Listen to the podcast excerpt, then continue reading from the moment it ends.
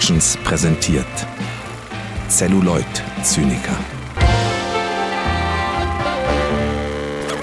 Und damit herzlich willkommen zu einer niegelnagelneuen Folge von German Gulasch, eurem Lieblingsformat hier bei den Celluloid Zynikern, wie immer mit meinem Co-Moderator Patrick Kittler. Hallo Patrick. Hallo Finn. Und Lukas Bawenschik, schön, dass du wieder da bist. Du kommst natürlich immer, wenn die Top-Filme rufen. Ja, hallo Finn, freut mich zum aller, allerletzten Mal zu Gast zu sein und nie wiederzukommen. Ja, ja, die, die Träne, also die, die, die Tränen kommen, wie auch bei dem Film, den wir heute besprechen, aus einem lachenden und einem weinenden Auge, würde ich sagen. Ähm, ich dachte, du sagst, die Tränen kommen jetzt wieder auf Knopfdruck. Tic-Tac-Toe löst sich wieder auf, aber äh, jetzt bei den Celluloid-Zynikern. Lukas, wenn wir wirklich Freunde wären, ne? Ja, dann würdest, dann würdest du die Scheiße gar nicht machen. Ähm, ja, wir verdanken unseren heutigen Film äh, Daniel Schröckert, der groß ohne das zu wissen beim Number, bei, beim äh, ja, Nummernziehen mitgemacht hat und uns äh, den Film Bruder vor Luder von den Lochis aus dem Jahre 2015 aufgezwungen hat. Ein Film, den wir in den Folgen hier häufiger auch schon mal referenziert haben. Und Jungs, meine erste Frage. Ich wollte, ich dachte, wir machen mal so einen persönlichen Einstieg, um, um die ZuschauerInnen auch mal abzuholen, dass die auch mal hinter die Fassade oder hinter die Stimme blicken können. Bruder voll Luder. Ist es, ist es ein Lebensmotto, nach dem ihr auch lebt?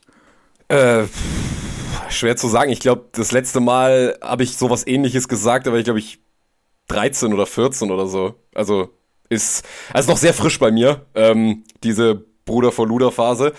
Ähm, mhm. Aber ich glaube, so ein bisschen habe ich mich davon emanzipiert, aber wer weiß, vielleicht gibt es auch irgendwann mal wieder so einen reaktionären Rückfall. Mal schauen. Ich weiß noch, dass mein kleiner Bruder das Bro-Code-Buch, das zu How I Met Your Mother ja herausgegeben wurde, irgendwo so bei sich liegen hatte. Aber ähm, ich habe nicht so viel reingeschaut. Ich habe die Serie nie gesehen und deshalb, das war auch so eine spezifische popkulturelle Phase, in der man sowas lustig fand, oder? Das äh, korrespondiert so ein bisschen mit diesem Film, aber auch nicht echt. Der Film kommt eigentlich so ein bisschen zu spät, um Bruder vor Luder zu heißen. Genau. So knapp fünf Jahre vielleicht oder so drei zumindest auf jeden Fall er gibt einem natürlich schon mal so einen schönen äh, Impuls, wie der Humorlevel dieses Films und vielleicht auch wie die Ideologie hinter diesem Film sein wird. Äh, ich muss ja zu meiner Schande gestehen, dass ich den Film, glaube ich, zum vierten Mal bereits gesehen habe. Denn ich war ja damals 2015 live dabei, als äh, sowohl Kartoffelsalat als auch Bruder vor Luder im Kino liefen. Bruder vor Luder habe ich nicht im Kino gesehen, Kartoffelsalat allerdings schon. Das war eine der deprimierendsten Kinoerfahrungen meines Lebens. Ja, und wir, und wir sahen Bruder vor Luda in Schock und Unglauben. Und ich habe in, in meinem alten Podcast, wir reden über Filme, da haben wir uns einen Aprilscherz erlaubt, der auf unsere Kosten ging und haben auch mal über Kartoffelsalat und Bruder vor Luder geredet. Und ja, das war jetzt das vierte Mal, dass ich mir dieses filmische Meisterwerk angeschaut habe, was natürlich auch fünfmal zu viel sind. Da sind wir uns einig. Aber wie sieht's denn bei euch aus, Jungs? Habt ihr euch schon mal vorher mit dem äh, cinematografischen Werk der Lochis auseinandergesetzt? Nein, habe ich tatsächlich nicht. Für mich war das relativ unbetretenes Land, äh, Terra Incognita, und ich muss sagen, ich fühle mich hier jetzt in diesem Land nicht wahnsinnig wohl.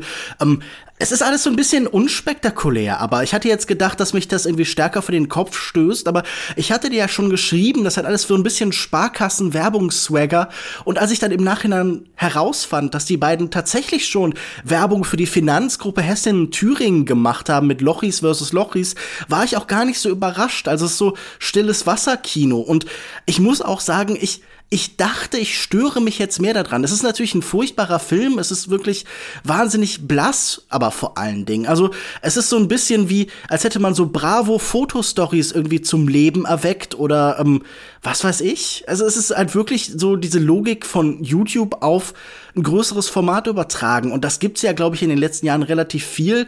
Und ich hätte eigentlich gedacht, dass bei dieser Übertragung mehr, mehr Reibungshitze entsteht. Aber ich hätte mir fast gewünscht, dass es mehr Interessantes über den Film zusammengeht. Ich glaube, wir werden im Zwiegespräch, im Dreiergespräch hier natürlich auch noch irgendwie ein paar Sachen finden und Kritik gibt es natürlich sicher genug, aber ich dachte, die Seherfahrung selbst wäre irgendwie spektakulärer, weil irgendwie an vielen Orten der Film ja wirklich als so ein halbes Armageddon beschrieben wurde und das ist ja nun wirklich eigentlich nicht sondern er ist zumindest auf so einer technischen Ebene so halbwegs kompetent gemacht und das nimmt auch ein bisschen die Freude daraus, den so in mhm. der Luft zu zerfetzen. Also mir ging es da irgendwie auch so, also die Lochis äh, könnten mir wirklich nicht egaler sein und mir war halt schon irgendwie auch bewusst, okay, Bruder Voluda hat einen gewissen Ruf und muss Lukas total zustimmen. Ich kann überhaupt nicht behaupten, dass das jetzt für mich äh, die absoluteste Qual meines Lebens war. Also da muss ich ganz ehrlich gestehen, da ist so ein Werk ohne Autor nochmal Level drüber. Also was das, was mhm. man da so, was man so ertragen muss, einfach an Schmerz im Kopf. Ich würde halt hier sagen, es gibt durchaus diese Momente, wo man sagt, okay, das ist wirklich zu viel des Guten, das ist wirklich äh, jenseits jeglichen Geschmacks und ähm, man, man fühlt wirklich so ein, so ein Schmerz darüber, wie kann sowas überhaupt auf unserer Welt existieren. Aber man muss am Ende des Tages sagen, ich bin da ganz bei Lukas, es ist viel zu belanglos. Es ist so. Also, Luke, Finn, du hast ja mir geschrieben, das war der erste Film, bei dem du jemals aus Mitleid gelacht hattest, und bei mir war es genau das Gleiche. Was ich aber an diesem Film in letzter Konsequenz trotzdem interessant finde, ist, also einerseits finde ich ihn so rein psychoanalytisch sehr interessant, also was man über die Lochis und generell diese YouTube-Kultur lernen kann, ähm, durch das, was sie von sich selber behaupten, was sie sind, aber was dieser Film am Ende des Tages macht, ist schon wieder was ganz anderes. Also ich finde, der ähm, hat eine ganz merkwürdige ähm, Art, sich selber zu offenbaren darin, was eigentlich, wie man eigentlich hier auf bestimmte Menschengruppen und auch auf ein gewisses Publikum eigentlich schaut. Und das finde ich wirklich sehr spannend, weil ja die Lochis wirklich sehr unverblümt den Film wirklich mit Eigenwerbung ähm, beginnen. Also der Anfang habe ich wirklich so gedacht, ist das jetzt der Director's Cut, wo man das noch im Nachhinein vorne reingeschnitten hat, so ähm, so diesen Jochi Lochi äh, YouTube Style, aber das der Film fängt ja tatsächlich so an, dass sie in die Kamera so ihren typischen oh, hi Leute, ihr seid mhm. meine besten Auch Freunde mit den Jump Cuts und so. Ja, also ganz ganz schlimm und ich ich also ich da werden wir auch gleich noch drüber reden. Ich habe noch mal gemerkt, wie sehr ich diesen YouTube Sprech hasse und ähm, wie sehr mir das tatsächlich auch entgangen ist, dass das irgendwie tatsächlich eine Art ist, mit seinem Publikum zu reden. Also, dass man einerseits total ruchlos Leut Geld aus der Tasche zieht, indem man zum Beispiel so einen Film macht, aber gleichzeitig sich immer so nahbar den Leuten präsentiert. Also auf eine Art und Weise auch nahbar, dass man so tut, als hätte man überhaupt gar keine monetären Interessen, sondern man liebt seine Community, man macht das alles aus Fun und man ist wirklich der Ansicht, hm. das müsste irgendjemand interessieren, dass man aufgeregt von einem Auftritt ist, für den Leute Geld bezahlen. Wo man also sagt, so, es interessiert keine Sau, aber ähm, ich, ich verweise da mal lieber auf das Buch von Ole und Wolfgang. Die haben, das, die haben diese Art des Umgangs mit Publikum und der eigenen Inszenierung sehr gut analysiert in ihrem Buch. Aber das war wirklich sehr, sehr spannend, wie der Film dann doch, obwohl er wirklich so ein nichtiger Haufen Scheiße ist, wie man dann doch extrem viel rauslesen kann, rein soziologisch. Mhm. Und ähm, dahingehend finde ich ihn dann doch sehr interessant äh, zu beobachten und bin sehr gespannt, was ihr dazu auch zu sagen habt heute.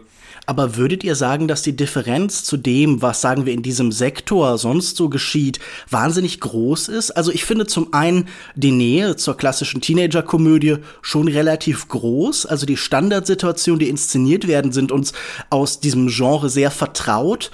Und ich habe auch das Gefühl, ähm, es, es differenziert sich jetzt auch nicht weiter aus von den meisten Produkten dieser Art. Also es ist nicht im, der Wese, im Wesen der Popkultur, dass sie uns erzählt, dass sie von besonders starken persönlichen Empfindungen getragen ist, während sie halt natürlich vor allen Dingen so ein äh, finanzielles Interesse hat. Also ich weiß halt nicht, ob das so ein Alleinstellungsmerkmal der beiden ist. Ich würde sagen, ja, da ist eine große Werbeästhetik drin und ich fand auch ähm, wenig überraschend, dass neben Sparkassenwerbung und sowas ähm, in, ich glaube, einem FAZ-Interview ähm, von Roman auch gesagt wird, dass sein Lieblingsbuch oder das Buch, das ihn am meisten beeindruckt hat, ähm, der Finanzratgeber Rich Dad Poor Dad ist von äh, Robert T. Kiyosaki. Äh, und ich finde, das natürlich, ist ja. Natürlich, natürlich. Also. Und ich finde, sie sind an vieler Stelle sehr stark Geschäftsmänner und dieses finanzielle Interesse. Also es gibt auch so ein diffus ähm, Autotune-Interview, wo er gefragt wird, wenn er auf den Mars reisen könnte, was würde er denn machen? Ich glaube, in diesem Fall war es Roman. Und er sagt dann, er würde dort gerne das Land aufkaufen, um dann Immobilienmakler zu werden für den Mars. Und ich finde, das ist schon relativ nackt, ähm, ihre Interessen damit Geld machen zu wollen. Also sie können auch aus der Pistole erzählen in diesem äh, FAZ-Interview, was sie am liebsten tragen und welches ihr Lieblingsparfum ist. Im Fall von Heiko ist es Eros von Versace und Tobacco Vanille von Tom Ford und im Fall bei Roman ist es äh, Matchpoint von Lacoste. Und äh, sie, das sie sind nicht mal gute Parfums, das sind nicht mal gute Parfums. Und Heiko hat sich auch eine Rolex gekauft und äh, sie, sie schauen auch mit so ein bisschen Schaudern zurück auf die Phasen, wo sie überall mit dem Privatflieger hingeflogen sind und so. Also ich finde, bei ihnen wie bei vielen anderen YouTuber liegt dieses finanzielle Interesse schon recht nackt da und äh, ich weiß gar nicht, ob das so besonders herausstechend ist, oder? Ja, wir, wir erleben hier, glaube ich, auf jeden Fall eine sehr schonungslose Darstellung einer der ersten Generationen von eben YouTubern, die nicht mehr primär KünstlerInnen sein wollen oder unterhalten wollen, sondern eben Geschäftsmänner sind. Also die halt im, im, im ersten Sinne eine Marke vorantreiben wollen. Hm. Und ich finde, Bruder vor Luder ist in gewisser Art und Weise eine sehr schöne Subsumierung eigentlich aller Filme, die wir hier bisher bei German Gulasch besprochen haben. Mhm. Denn wir haben, wir haben dieses Markenbewusstsein, was wir in den Bushido-Filmen schon herausgefiltert haben. Also, dass, dass, dass der Zeiten ändern dich Film einfach der nächste logische Schritt in, in einer Entwicklung ist. Das haben wir bei diesem Film ja genauso. Deswegen finde ich auch den von euch bereits angesprochenen YouTube-Anfang gar nicht so unclever. Und das, das meine ich jetzt tatsächlich sogar wirklich ja, Er zeigt halt den fließenden Übergang, oder? Also das ist so eine, also man akklimatisiert sich für neues, für eine neue Form. Genau, und ich glaube, da merkt man dann eben auch, dass hier tatsächlich ein, äh, ein richtiger Drehbuchautor ähm, am Start war. Im Gegensatz zum Beispiel zu Kartoffelsalat, dem, dem Fresh Torge-Film, mit dem sich dieser Film ja 2015 äh, messen musste. Wir haben hier Alexander äh, Didina und die Idee einfach zu sagen, das ist, das ist ein Film ab sechs Jahren freigegeben. Die Lochi, das Lochi-Fandom erstreckt sich so, wenn man die YouTube-Kommentare liest, so größtenteils aus dem Alter 8 bis 14. Wahrscheinlich musst du deine Eltern hier noch mit ins Kino nehmen, ähm, ja. um, um den überhaupt sehen zu dürfen. Das heißt, deine Eltern werden an die Hand genommen und bekommen gezeigt, wo kommen die Jungs denn überhaupt her. Und natürlich soll das Ziel dieses Films, auch ob seiner, ist es eine Konstantin-Filmproduktion, reiht sich auch relativ nahtlos ein, wie ihr schon gesagt habt, in die Ästhetik des Konstantin-Films, der, der mittleren 2010er, also der frühen bis mittleren 2010ern. Da soll man als Elternteil, glaube ich, auch rausgehen und so ein bisschen die Versicherung bekommen, das ist kein Schund, was deine Tochter hier guckt auf YouTube. Weil das sind, das sind ja richtige Jungs, die haben sogar einen Kinofilm gemacht. Die Lochis sind super harmlos. Ich glaube, das ist ein ganz wichtiger Faktor. Also Boybands unterteilen sich ja normalerweise, wenn sie fünf oder vier Köpfe haben, da ist dann auch ein Bad Boy irgendwie dabei und bei zwei ist das logischerweise schwierig. Und ich finde, aus aller Berichterstattung über sie merkt man auch, es gab keinen Skandal. Äh, das Schlimmste, was ich finden konnte, war, dass sie im OK-Magazin gesagt haben, und da zitiere ich, da ging schon mal eine Schachtel Zigaretten am Tag drauf, obwohl wir immer nur heimlich geraucht haben, und der andere hat erzählt, er hat mal zwei Wochen gekifft. Und ich finde, da passen die Ästhetik, die vor allen Dingen mit warmem Licht, mit irgendwie Ausleuchtung funktioniert und so diese Erfahrung als popkulturelle Figur sehr gut zueinander. Also da wirkt, ist wirklich Form und Einheit greifen lückenlos ineinander. Da gibt es auch eine Szene, die das sehr gut, die das sehr gut exemplifiziert, die, ähm, wo sie, äh, ich glaube, es ist Heiko oder was Roman, ich, ich kann die beiden nie auseinanderhalten. Also Nochmal, ich möchte kurz Heiko und Roman in Schutz nehmen. Heiko hat in diesem Film diese blondierten Spitzen, die ihn klar von Roman abtrennen. Und wir lernen ja auch die Charaktereigenschaften. Denn Heiko ist impulsiver und denkt nicht so viel nach, während äh, Roman manchmal so ein bisschen vergrübelt sein kann und irgendwie auch mal ein bisschen zaudert. Und das bestimmt sie ja auch in diesem Film. Und das sind ja auch die Probleme, die sie jeweils überwinden müssen. Sie finden nämlich in der Mitte zwischen diesen beiden Extremen zueinander. Also diese Charakterentwicklung finde ich ist schon sehr klar ausdifferenziert und auch klamottenmäßig ähm, sind Heiko und Roman doch sehr. Also ich finde, ihr tut ihnen da Unrecht. Ich meine, sie haben ja auch, ähm, also der Regisseur hat ja auch gut daran getan, dass die wirklich ganz, ganz klar unterschiedlich schauspielern. Also das ist ja in den Nuancen merkt man ja, ähm, genau wer da wer ist. Aber worauf ich halt hinaus wollte, ähm, die, das, was du gerade gesagt hast, äh, Lukas, mit dieser Harmlosigkeit, die dann einerseits irgendwie so dieses, ha, wir, wir, wir wollen doch irgendwie nur ein bisschen was ausprobieren und Spaß haben und irgendwie aber auch die neue junge Generation sein und gleichzeitig will man aber trotzdem noch mit Frau Schmidt von der gegenüberliegenden Straßenseite gut sein. Deswegen klopfe ich ja. an die Tür von meinem Bruder, schrei, irg schrei irgendwie so, ja, ich werde es dir zeigen, du Arschloch und so weiter. Und dann kommt Frau Schmidt oder wer auch immer, kommt auf einmal um die Ecke, guckt, guckt ganz ver, ganz verdattert auf, auf, auf den, auf, auf, auf Lochi, auf Lochi 2 und ist völlig schockiert, dass jemand so reden kann. Dann sagt er so, ach hallo, hallo Frau Schmidt, ähm, wie war's, wie fanden Sie das Wetter heute? Ich denke, das ist die Essenz. Also so. diese diese Szene ist ja auch exemplarisch für so ein ein Problem, was wir auch viel bei German Gulasch Filmen haben, nämlich man hat das Gefühl, hier hier müsste jetzt ein Witz kommen, aber es kommt eben keiner. Also also weil jetzt jetzt ehrlich gesagt das ja, ehrlich gesagt, das ist ja, also das ist ja ein klassisches Setup für einen Gag. Man steht schreiend vor dem Haus und brüllt irgendwas und ein Nachbar, eine Nachbarin steht da gegenüber und da müsste jetzt ja mal irgendwas passieren. Mhm. Aber nein, die Szene ist zu Ende, wenn er eben sagt, ach, hallo, Frau Schmidt.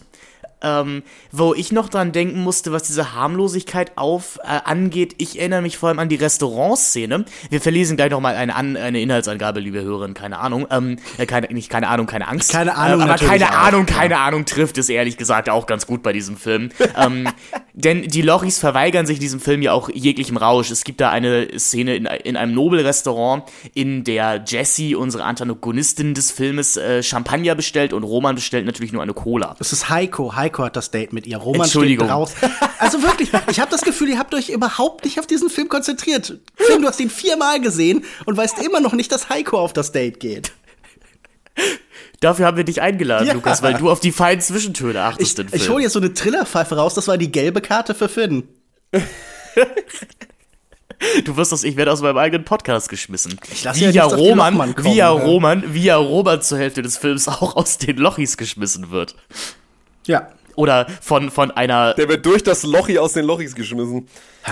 Ah, wollen, wir, wollen wir uns mal kurz äh, orientieren, worum es in diesem Film eigentlich ging? Lies das mal vor, ja. Ja, bitte, ich kann mich eh nicht mehr, ich kann mich wirklich nicht mehr dran erinnern. Also frisch meine Erinnerung auf. Filmstarts.de hilft uns an dieser Stelle. Übrigens äh, mit einer mit einer zweieinhalb von fünf Sterne Wertung damals vergeben in einer Kritik von Andreas Cordes.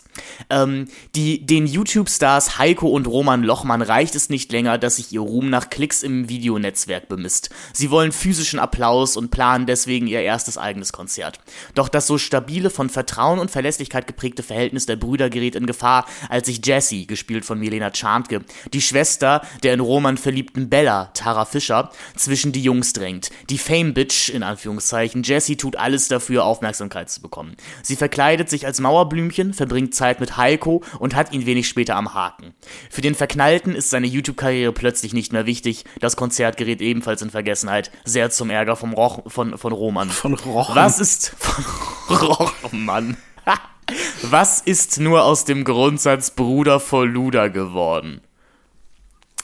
Ja, Das war's? das, das war's. Das ist, das ist die Inhaltsangabe.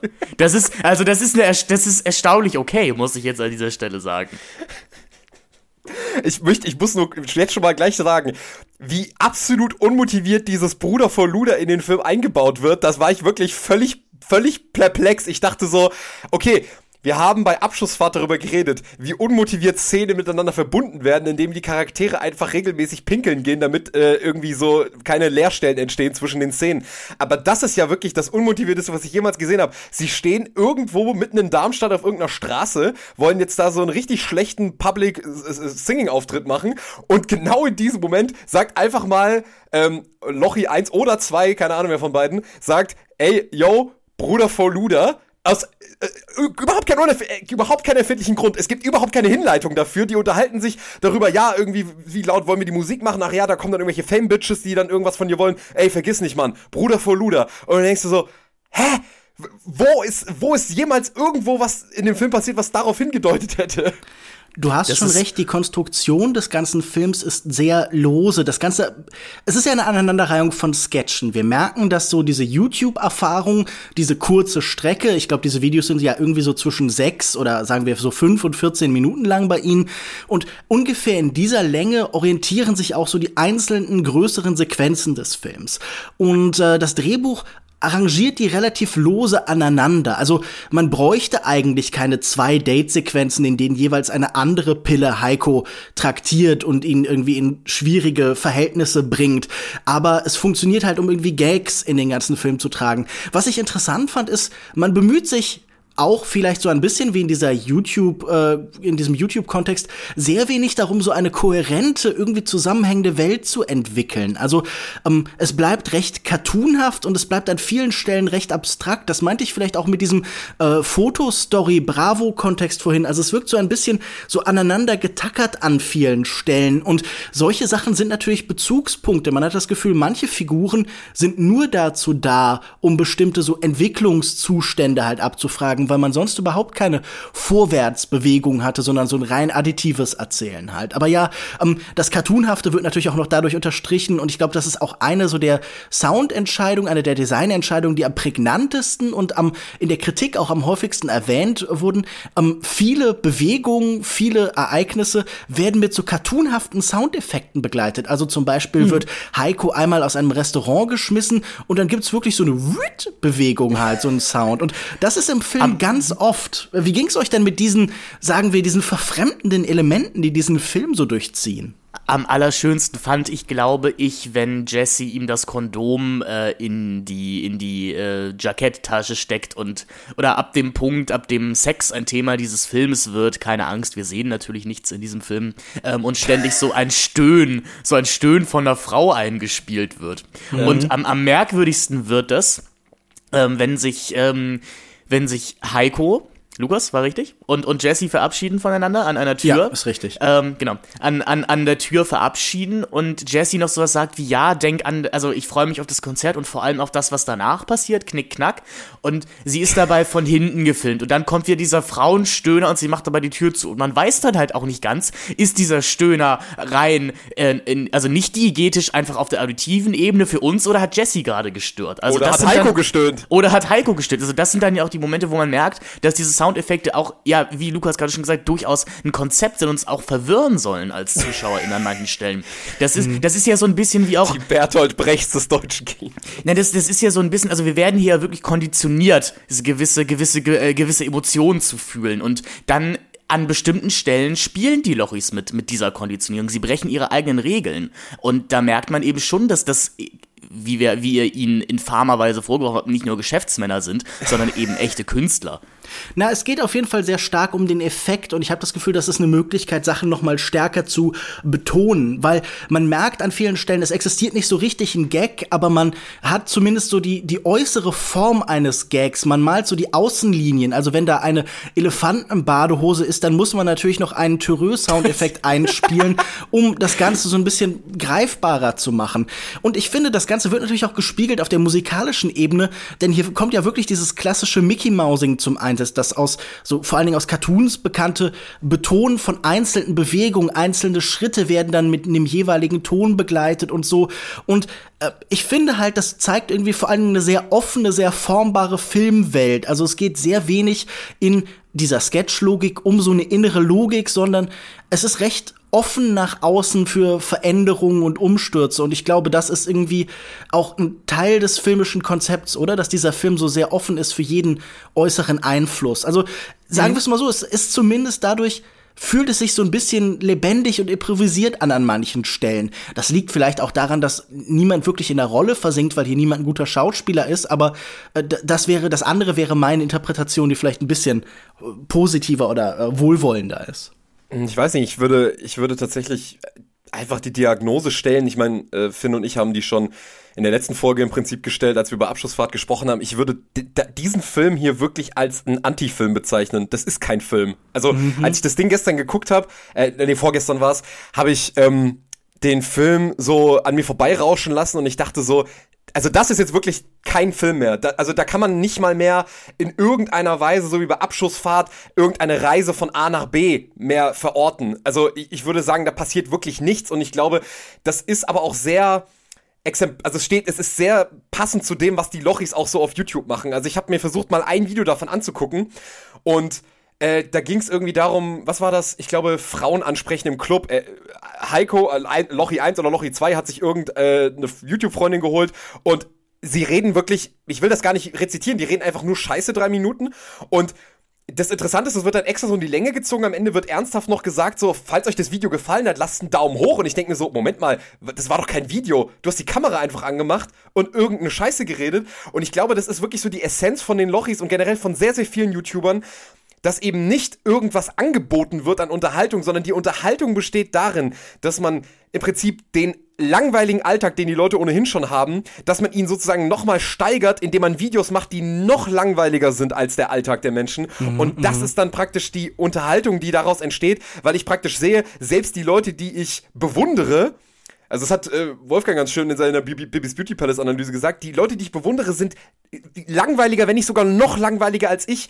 Und ich praktisch, ich steigere meine eigene Langeweile dadurch, dass ich ähm, mir was anschaue, was noch inhaltsleerer hm. ist als, als der Alltag, den ich sonst habe. Und ich finde, dieser Film zeugt wirklich davon, von einer, von, von auch einer Szene nach der anderen, die vollkommen in so einer unglaublichen Leere verharrt. Also da, da gibt's keinen Klimax mehr, da gibt's keine Szenen, die sich wirklich aufbauen. Klar, da wird dann mal eingeschissen, da kriegt man dann mal an einer ungünstigen Stelle in Steif Streifen. Aber das ist ja dann wirklich so das Jämmerlichste, was man so im Prinzip an Klimax anzubieten hat. So, was man so an Action auch in so einem Film anbieten kann, weil der Rest ist ja wirklich einfach völlig, also äh, es passiert wirklich hm. gar nichts. Also du teilst Heikos Sehnsucht nach dem Klimax. Ähm, ja, in dem, in dem Hinsicht, dass ich sage, in diesem Film ist wirklich gar nichts mehr davor vorhanden. Ja, also äh, was sich Heiko wünscht, ist, in, ist im Film gar nicht drin was ich da raushöre, ist, dass dieser Film natürlich in der reichen Tradition von Cassavetes oder dem Neorealismus steht. Oder ein Blick auf Menschen, die halt eben nicht besonders sind, die nicht schöner, schneller, schlauer sind, sondern die halt von den Straßen genommen sind, die in der Darmstädter Innenstadt herumlaufen und so. Also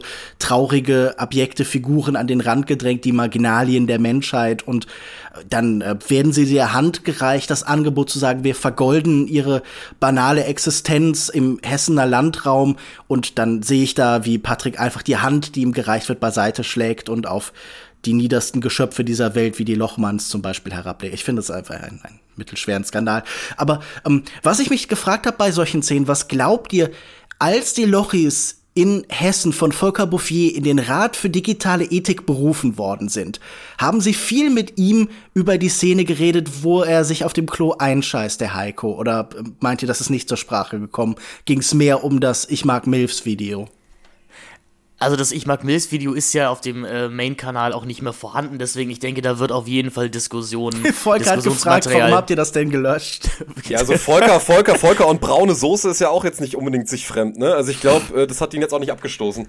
Ja, als Kochnachfolger steht man da, glaube ich, in gewissen, in gewissen Notwendigkeiten. Politisch. Ja, Mr. Mr. Mr. Ich mach mal die NSU-Akten für 80 Jahre zu. ja. Was hätten die Lochis zum, was haben die Lochis zum NSU zu sagen? Wissen wir darüber was? Ich glaube, die, ähm, ich glaube, ich, ich glaube, die müssten erstmal erklären können, was die Abkürzung überhaupt bedeutet. Na, sie haben ja Videos zumindest zur Bundestagswahl auch gemacht, in der sie Politiker heute und damals darstellen, äh, auch in Sketchform und das fand ich nicht so sonderlich aufschlussreich, aber ich fand lustig, wie sie Politiker dargestellt haben, indem sie sich so eine seltsame, so eine Fransenjacke angezogen haben, wie von so einem Zirkusdompteur oder sowas. also sowas, was man vielleicht im Kaiserreich getragen hatte. Ich finde, da merkt man zumindest die Distanz, die sie zu diesem Milieu klassischerweise haben. Aber ich fand auf den Bildern mit Volker Bouffier zumindest, schauten sie sehr staatstragend. Man gefällt sich, also die Lochis haben in der Hinsicht dann ja auch alles erreicht, was man als ehemaliger YouTuber erreichen möchte. Mir kommen dann noch Leute wie LeFloid oder sowas in den Kopf, der die, der Merkel damals interviewen durfte und auch, um mal so ein bisschen in Jugendsprache zu bleiben, abgeloost hat in dem Interview, wie man, wie man so schön sagt. Ähm, hm. Seitdem habe ich von LeFloid auch nie wieder was gehört, ehrlich gesagt. Die Zerstörung des LeFloid durch Angela Merkel. was ein Video wäre, was ich mir ansehen würde. Wurde der nach dem, nach der Aufnahme einfach hinter den Reichstag genommen und irgendwie von so Agenten halt erschossen oder so? Hat jemand LeFloid noch mal gesehen? Er hat zwei Kinder. Ich war letztens auf seinem Wikipedia-Artikel. Da findet man auch nur, also anscheinend gibt es sein Format immer noch, aber man bekommt davon nichts mehr mit. Was jetzt auch nicht so sonderlich schade ist, aber das ist ja auch, man, man emanzipiert sich ja auch sehr. Ich weiß, Patrick, ich weiß nicht, wie es bei dir ist. Lukas, du, du bist altersmäßig ja noch ein bisschen von uns entfernt. Ich habe schon YouTube konsumiert in meiner Jugend, allerdings nicht die Lochis, weil die waren schon, also die, die waren, würde ich ja sagen, schon diese dritte Generation an YouTubern. Also ich verorte mich dann eher so in der Cold Mirror, ähm, und White Titty Phase von, von Sind YouTube. das wie Wellen des Feminismus oder was? Die verschiedenen Wellen der YouTuber? Es ist so ein bisschen wie die RAF zu denken, glaube ich auch.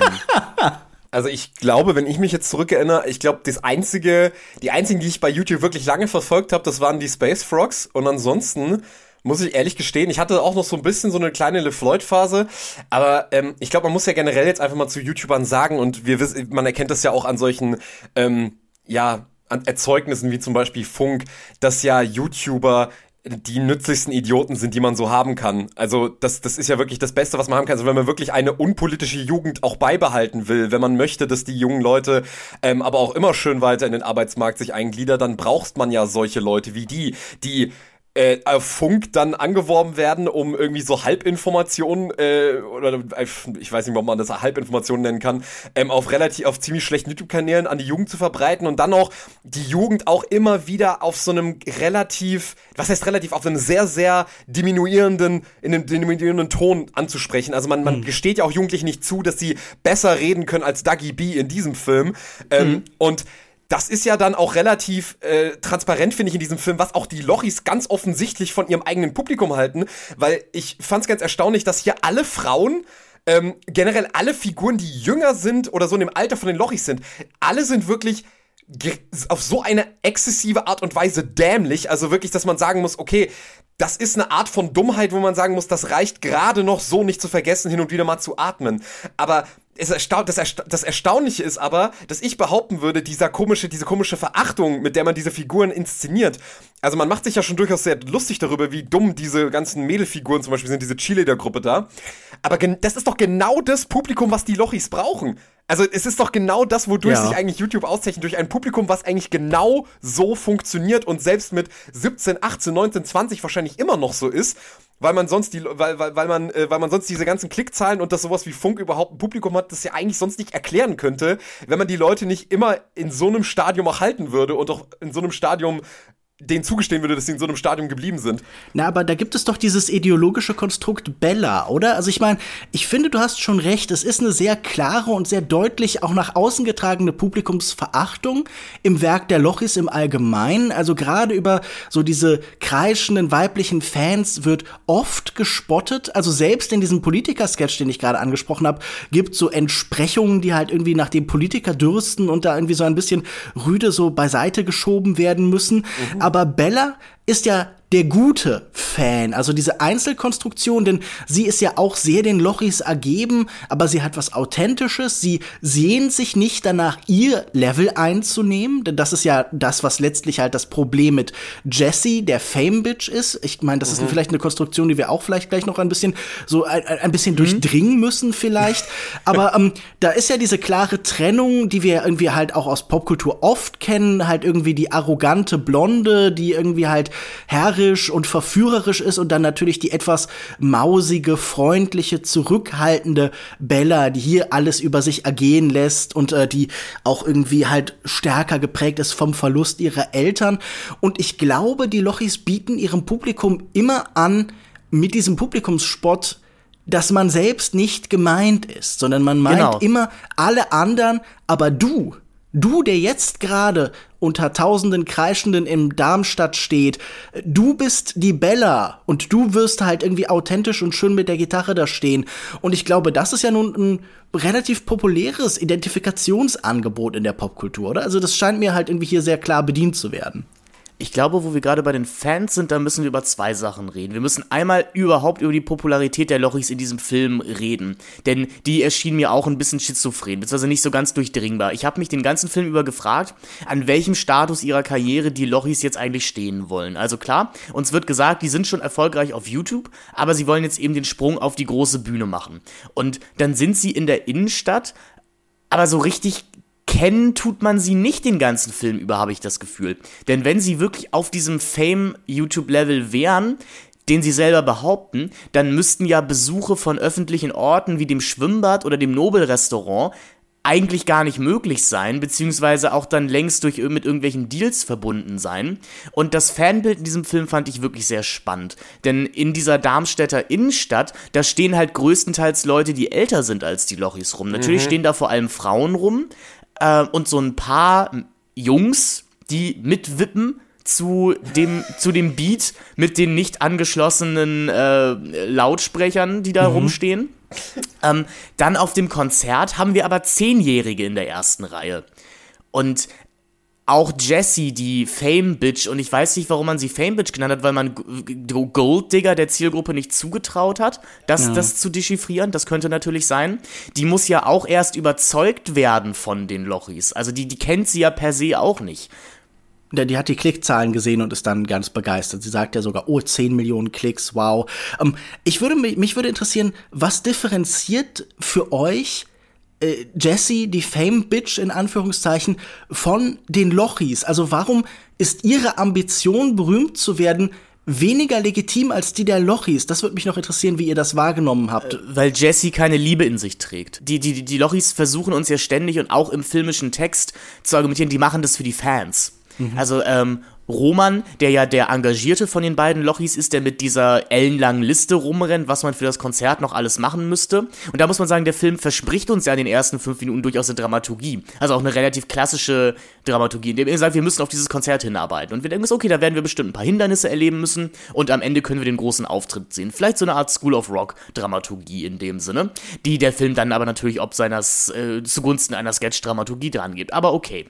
Ähm, mehrmals betont vor allem Roman, es geht um die Fans. Wir machen das nur für die Fans, wir machen das nicht für uns, wir machen, weil uns die Fans so lieben und weil wir ihnen was zurückgeben möchten. Und Jesse liebt halt niemanden. Jesse ist gefühlskalt. Jesse will nur den reinen Fame. Und sie will das ja auch nicht über Talent schaffen, sondern über, ja, das um diesen Begriff mal zu nutzen, über das Hochschlafen. Also bei Jessie ist ja auch kein, kein Talent dahingehend erkennbar, außer ihrem Körper, dem sie sich auch wieder bewusst ist. Dadurch ist sie vielleicht sicherlich ehrlicher und transparenter, als ja. die Loris es jemals sind.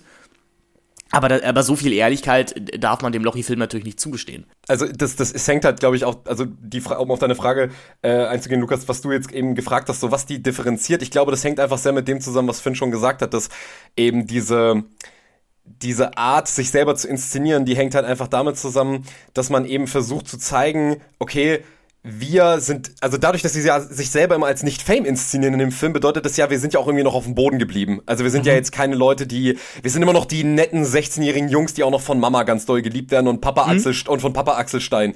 Und das ist, glaube ich, das ist einfach ein Grundpfeiler dieser Ästhetik, sich selber als bodenständig zu inszenieren ja. und dass man eben nicht die kreischenden Fans hat, die einem ständig hinterherrennen und trotzdem ist man aus irgendeinem Grund einem Millionenpublikum geläufig. Also würde ich Luke, finde auf jeden Fall zustimmen, ist es sehr, sehr paradox. Und ich glaube, da kommt jetzt eben dieser psychoanalytische Aspekt mit rein, den ich sehr spannend finde, dass ja bis zu einem gewissen Grad Jesse ist der Spiegel, in den die beiden gucken. Also sie ist eigentlich das, was sie verdrängen wollen, dass sie von sich selber meint, das wären sie nicht. Also Jesse ist ja wahnsinnig ehrlich und transparent einfach in so einem kapitalistischen Aufstiegs so einer kapitalistischen Aufstiegsidee, so, ja, und die zieht die halt relativ, ziemlich konsequent durch. Also da ähm, wird auch gar nicht mehr versucht, irgendwie dem Ganzen so ein humanen Antlitz, so ein humanes Antlitz zu geben, sondern da wird einfach ganz brutal, jeder Konkurrent wird ausgeschaltet und mit allen Mitteln wird manipuliert und mit jeden, allen Mitteln wird versucht, das Ziel zu erreichen, was man haben will. Und ich glaube, warum sie dann am Ende von der Bühne gekickt werden muss, das hat weniger was damit zu tun, dass sie zu einem, dass sie zu Heiko so böse war, sondern das hat mehr damit zu tun, dass sie halt weg sein muss, damit die beiden praktisch das, was was Jesse für sie aus, woran Jesse sie erinnert. Also sie gucken, wenn sie Jesse angucken, gucken sie in, in ihren eigenen ja. Abgrund. Und dieser eigene Abgrund muss aber wieder verdrängt werden, weil sonst könnten sie sich ja selber nicht weiterhin so inszenieren, als, oh mein Gott, wir müssen unbedingt Videos für die Community machen, für die Community, für die Community. Und äh, müssen sich selber eingestehen, dass sie eigentlich selber völlig ruchlose Kapitalisten sind, die auch nur kleinen Kindern das Geld aus der Tasche ziehen wollen. Ähm, aber deswegen muss Jesse, also ich meine, mich hat's gewundert, dass sie nicht auch noch getötet wird, weil das hätte ehrlich gesagt, das wäre konsequenter gewesen. Dass naja, sie wird, sie wird metaphorisch getötet. Ja. Also ja. Das, das, sie, sie, sie muss diesen Walk of Shame durch das Publikum machen und dann brüllen alle Fame Bitch Fail und machen Fotos von ihr. Das genau. ist ja sowieso auch in ihrer Konstruktion eine dermaßen paradoxe Szene. Ja. Also die Lochis, wenn man das so sieht, die Lochis waren anscheinend auch noch nie auf einem Konzert, wenn man sich sich diesen Film so ansieht, denn ich sage jetzt mal die Tatsache, dann da muss man ja, bleiben wir wirklich bei den populärsten Beispielen, denken wir mal an sowas wie Taylor Swift oder sowas, die zum Beispiel in ihren Konzertfilmen äh, ganze 40 Minuten Sequenzen darauf dedikiert hat, welche Gaststars sie in jeder Show dabei hat. Und allein die Tatsache, dass da halt noch irgendjemand mit auf der Bühne steht, ich halte das irgendwie für, für sehr infam, dass ein Publikum sofort boot, weil nicht die beiden Lochis, sondern nur ein Lochi und eine sehr konventionell attraktive Blondine auf der Bühne steht. Ja, ich, wie schon angedeutet, habe ich diese Frage natürlich auch genau deshalb gestellt, weil ich das so wie ihr sehen würde. Also es differenziert natürlich Jesse und sie vergleichsweise wenig. Jesse ist, das klang bei Patrick gerade an, irgendeine Form der Spiegelung und Bella ist natürlich so das wenn wir jetzt in diesem Muster bleiben, so das Konstrukt, wie sie sich selber vorstellen, eine Spiegelung von ihnen, die sie gerne hätte, äh, dass sie dafür noch so große symbolistische Bilder finden, also dass zum Beispiel irgendwie die Leute in so große Vogelkäfige gesperrt werden oder sowas und dann sich maskieren müssen zu entkommen und so. Also es wäre wahrscheinlich schon irgendwie interessant, das irgendwie aufzuschlüsseln in, in seiner Symbolik. Also ja, da stellt die Mise en scène ja auch wirklich Fragen. Warum hat Jessie diesen Vogelkäfig? Ja, genau. Warum besitzt sie? Also das ist ja wirklich auch ein wahnsinnig Ding, komisches Ding. Und also für mich würde ich sagen, die Erklärung ist dann halt wieder, okay, wir haben hier keine kohärente Welt. Diese Welt muss logischerweise, damit diese Widersprüche irgendwie funktionieren, offen sein. Sie muss so fungibel und formbar sein. Es muss eigentlich keine Grundierung geben. Und äh, deshalb kann man dann auch da einen Vogelkäfig hinstellen und dann kann sich jemand als Crow entsprechend daraus schleichen. Crow ja sowieso ein großes Vorbild. In allen Interviews sprechen sie über ihn. Ich glaube, ihre Musik hat dieselbe Form von unverfänglicher Fröhlichkeit ähm, die da drunter nicht unbedingt verborgen, aber die schon halt natürlich auch einfach Zeitgeist mittransportiert. Also bei Crow ist das natürlich auch so äh, auf ähnliche Weise hypermaterialistisch, wahrscheinlich noch stärker bei ihnen.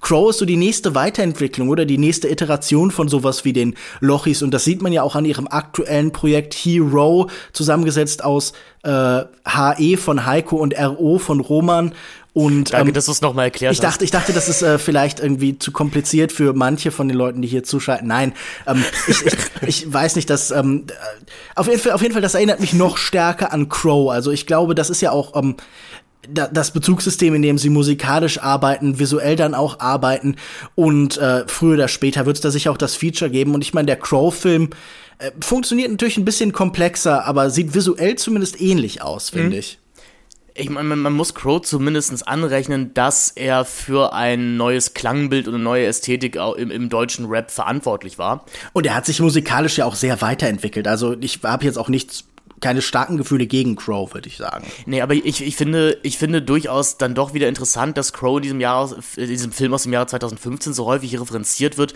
weil ich damals das Gefühl hatte, dass die Hoch-Crow-Phase eigentlich schon vorbei war. Also die, die habe ich so in meiner, in meiner jetzt dunklen Erinnerung an, an, an meine Jugend, an diese Zeit im Jahre 2012, 2013 verortet. Na, Easy ist 2011 rausgekommen. Ich glaube, das war ja schon so der große Knall und danach kam dann noch so das Echo in verschiedener Form, mhm. oder? Äh, genau, aber das zeigt uns, also diese die YouTube-Videos der Lochis und allgemein von YouTube Stars, die, die haben natürlich eine gewisse Aktualität, weil sie eben nicht so einen hohen Produktionsaufwand haben. Die können, äh, die könnten doch, die können doch durchaus zeitgeistige Phänomene aufgreifen und das sehen wir jetzt in, seine, in ihrer Endform mit Reaction-Videos auf Reactions auf Reactions. Ein Film ist da natürlich immer viel zu spät dran und ich finde, da, da merkt man wahrscheinlich die ein bis zwei Jahre Produktionszeit, die so ein Film dann einfach eben braucht. Denn vieles in diesem Film wirkt für, für mich sehr 2012, 2013 mäßig. Also was, was, was ein Style angeht, ist, es wird damit Longboards, also Longboards werden ständig in der Hand gehalten, natürlich wird damit nicht gefahren, äh, das, das wäre natürlich zu viel, aber auch diese Longboard-Tour von, ich glaube, damals Ungespielt und Dena und sowas, die war, wenn ich mich richtig erinnere, auch 2013 oder 2014. Ähm, also der Film ist dahingehend auch eher eine Erinnerung an eine, an, an verblasste Trends, an eine verblasste Jugend. Was würdest du sagen, als jemand, der sich vielleicht besser damit auskennt, was seitdem in der YouTube-Szene passiert ist? Und ähm, haben die sich vielleicht, die Lochis, auch damit aufgehört, weil sie in dieser neuen Landschaft nicht mehr funktionieren? Also klar, eins hast du ja gerade schon angesprochen, die Präsenz von Twitch als Plattform und ja. YouTube oft als fast so eine Zweitplattform, wo man halt so Best-ofs und Zweitverwertungen geht. Also ich glaube viel die Bewegung hin zu Live-Content und dann äh, YouTube nur noch als Echo der ursprünglichen Erfahrung scheint zumindest eine große Tendenz in der YouTube-Landschaft zu sein. Wie du schon gesagt hast, Reactions sind ja in der Regel ein Live-Format, das dann zweit ausgespielt wird auf YouTube man muss den Lochis ja auch in ihren Videos noch attestieren, dass da, da, da ist ja wenigstens eine Sketch-Idee da. Also, äh, also irgendein ein Wunsch zur Fiktion, zum Geschichtenerzählen ist noch da. Und ich glaube, dieser, dieser Trend ist natürlich immer weiter weggewandert, auch mit Leuten wie Simon Desue, mit Leon Mascher oder sowas, die einfach wirklich nur noch den reinen Personenkult gefeiert haben und auch. Und die viel krawalliger sind, oder? Also ich meine, genau. Leon Mascher möchte sich mit jedem auf der Welt prügeln und das ist ja nun etwas, das, also ich würde sagen, ich schaffe beide Lochis. Ja, ich glaube auch die Lochis würden ja jeder Prügelei unterlegen. Ähm, und vielleicht ist es aber auch ein Älterwerden. Denn das beobachten wir ja auch bei ein paar anderen YouTubern, die, die sich dann bewusst von ihrem alten Content losgesagt haben. Und die Lochis haben das ja fast in einem Extrem gemacht, indem sie gesagt haben, das Projekt Die Lochis ist jetzt zu Ende. Was, wenn man ihren YouTube-Kanal auf die auch da steht, das steht dann halt, die Heiko und Roman Lochmann waren von 2012 bis 2019 die Lochis. Ja, Gott sei Dank. Und jetzt sind sie halt Hero. Jetzt sind sie halt Hero. Aber ich glaube, was, was dann doch irgendwie sehr aktuell geblieben ist, ist natürlich, also dieser Song, den äh, Jesse da auf der Bühne singt, ähm, was war das nochmal? Irgendwie, ich Instagramme, ich twittere, ich. Durchgehend online, der größte Hit der Lochis. Auch da wieder wahnsinnig interessant. Äh, dieses Publikum ist ja völlig erbarmungslos, also da wird ja sofort geboot und äh, Jesse wird absolut fertig gemacht und auch da wieder interessant, dieser Song wird ja auch also jetzt nicht nur rein von der Form her, dass sie nicht singen kann, ähm, sondern auch inhaltlich natürlich als der absolut größte Dreck hingestellt. Und ich meine, auch dieser Song ist schon wieder eigentlich super ehrlich und transparent, weil genau dieses Publikum braucht, braucht auch so, so jemand wie die Lochis, nämlich ich bin ständig online. Ich bin mhm. ständig online und ziehe mir diesen Scheiß rein, den ihr hochladet. Und auch das wird wieder verlacht und verschrien. Und dann kommen die beiden auf die Bühne. Natürlich singen die beiden super, ja klar, weil einfach der Song, weil einfach der äh, im Studio gemachte Song einfach drüber gelegt wird. Also die singen mhm. ja nicht mal selber. Ähm, und dann klingt man natürlich super. Und die singen über Bruder vor Luder und irgendwelches, irg irgend so ein komisches äh, heuchlerisches Glücksgefühl, was man durch diese Songs irgendwie, ähm, was dadurch evoziert werden soll. Und das ist dann natürlich wieder super. Und die Leute stürmen zurück in die Halle und wollen das dann unbedingt hören. Und ich habe auch wieder da gedacht, da ist doch überhaupt gar kein Unterschied zwischen diesen beiden Songs, außer dass man sich dann technisch im Nachhinein selber besser dargestellt hat, indem man halt einfach nur den, ähm, indem man sie halt schlecht singen lässt und bei den beiden einfach den verdammten, den verdammten Song drüber gelegt ja. hat. Weil ich meine, auch als sie da auf der Straße singen, ich dachte mir so, wer hält denn da an? Und hört sich das an. Also den würde man ja nicht mal mehr 5 Cent in den Hut reinwerfen, wenn man an den vorbeiläuft. Na doch, also die armen Kinder. Das ist ja aber auch eine Problematik, die da, oder ein, ein Phänomen, was der Film direkt anspricht. In einer der durchaus noch als Gags erkennbaren Szenen treffen die beiden, als sie eben dieses Konzert vorbereiten, also das, das, das Darmstädter äh, Fußgängerzonenkonzert, sie treffen auf Liant, äh, der natürlich zu der Zeit auch ein, ähm, ein schwieriger Charakter in YouTube Deutschland war. Ich weiß nicht, ob wir sein, sein legendäres Album Löwenkind, ob es uns noch bevorstand oder ob es schon, ähm, ob es schon erschienen war. Aber Liant trifft eben auf die, auf die Lochis und sagt ihnen, aber warum macht ihr denn eure Promo hier in der Fußgängerzone? Macht das doch dann lieber im Internet. Und das ist einer der wenigen Momente, wo ich dann das Gefühl habe, ja, das ist fast ein okayer Gag. Das es ist, ist noch schlimmer, Lion geht noch zur Schule. Das ist an der Schule. Das ist nicht in der Fußgängerzone. Ach, das, ach stimmt, sie verteilen Flyer, ne? Genau, ja, sie verteilen, verteilen Flyer. Flyer an der Schule und Lion kommt gerade aus der Schule, weil er gerade wahrscheinlich aus dem, weil er, weil er wahrscheinlich gerade in der 10. Klasse ist anscheinend in dem Film. Ja, Löwenkind, das ist auf jeden Fall aus demselben Jahr. Also das Album erscheint äh, relativ kurz vor dem Film. Wahrscheinlich ist es da noch nicht fertig. Vielleicht wollte er auch seine, seine Freundin abholen mit seinem Golf GTI oder sowas. die ist echt reif für ihr Alter, Leute. Also die, die Maria ist echt reif für ihr Alter. So, die ist nicht wie die anderen 13-Jährigen. Da dürft, da dürft ihr den Lion auch nicht so runter machen bei. Aber ich hätte eine Frage an euch. Habt ihr das Gefühl, mit einem Song wie Durchgehend Online, der hier im Film natürlich äh, nicht irgendwie unbedingt abgewertet werden soll, sondern ich glaube nur, dass Jesse ihn falsch und schlecht singt und dass hier diese Brüderdynamik fehlt und das Equilibrium, das sie zusammen erschaffen, ähm, spricht ja auch von so einem generationellen Selbstverständnis als die Online-Generation. Hm. Glaubt ihr, das ist etwas, das die Lochis im besonderen Maße definiert, darüber hinausgehend, dass sie auf YouTube sind? Und drückt sich das irgendwie in diesem Film aus? Weil ich hatte überlegt, ob wir hier irgendeine Form für diese Generationserfahrung finden. Also ob irgendwie über, wir gehen am Anfang vom YouTube-Bildschirm in diese sehr lose, sehr YouTube-artige Welt hinein, ob ihr da irgendwas erkennen könnt, das da korrespondiert, dass irgendwie diese Beziehung zum Internet für diese Generation für euch darstellt. Weil das hat mir so ein bisschen gefehlt. Also ich dachte, da ja. wird stärker versucht, ein bestimmtes Lebensgefühl zu treffen, das halt über so ein vage ja, weißt du, so ein vages Unbehagen mit Autoritätsfiguren, das natürlich alle Jugendliche empfinden und eine Sehnsucht nach dem anderen Geschlecht hinausgeht. Also ich finde diesen Film in dieser Hinsicht sehr unspezifisch. Also ich meine, Finn, du schätzt ja so Coming-of-Age-Filme sehr und die sind natürlich in der Hinsicht interessant, dass sie oft das Lebensgefühl einer bestimmten Generation sehr klar kristallisieren und so zum Tragen bringen, was denn hier der Kern dieser Erfahrung ist. Und das erlebe ich hier einfach leider sehr wenig um mal wieder einen Kritikpunkt an dem Film zu nennen. Dafür müsste Bruder von Luda ja auch mehr sein wollen als einfach nur ein ein Kommerz-Lochi-Produkt. Also als einfach, als einfach nur das der nächste Schritt in, in einer Markenkarriere. Ja, aber es müsste doch sich durch Zufall vielleicht in das Ganze hineinschrauben. Also findet ihr irgendwas, das auf diese Zeit sehr stark hinweist? Nee, ich, also ich, ich gebe dir dahingehend halt recht, das Internet ist ja eigentlich komplett abstinent von diesem Film. Denn man, man entsagt sich dem Internet ja auch, indem man sagt, nein, wir, wir müssen unsere Promo ganz klassisch mit Flyern und einem Auftritt in einer, einem ja. unangemeldeten Auftritt in der Fußgängerzone machen. Man müsste ja meinen, dass so eine von diesen Facebook-Einladungsgeschichten passiert oder so. Erinnert ihr euch noch so, als in den 2010ern ja. immer mal wieder, oh, da kamen dann ganz viele Leute zu irgendeiner Facebook-Einladung, die jemand hochgeladen hat oder so?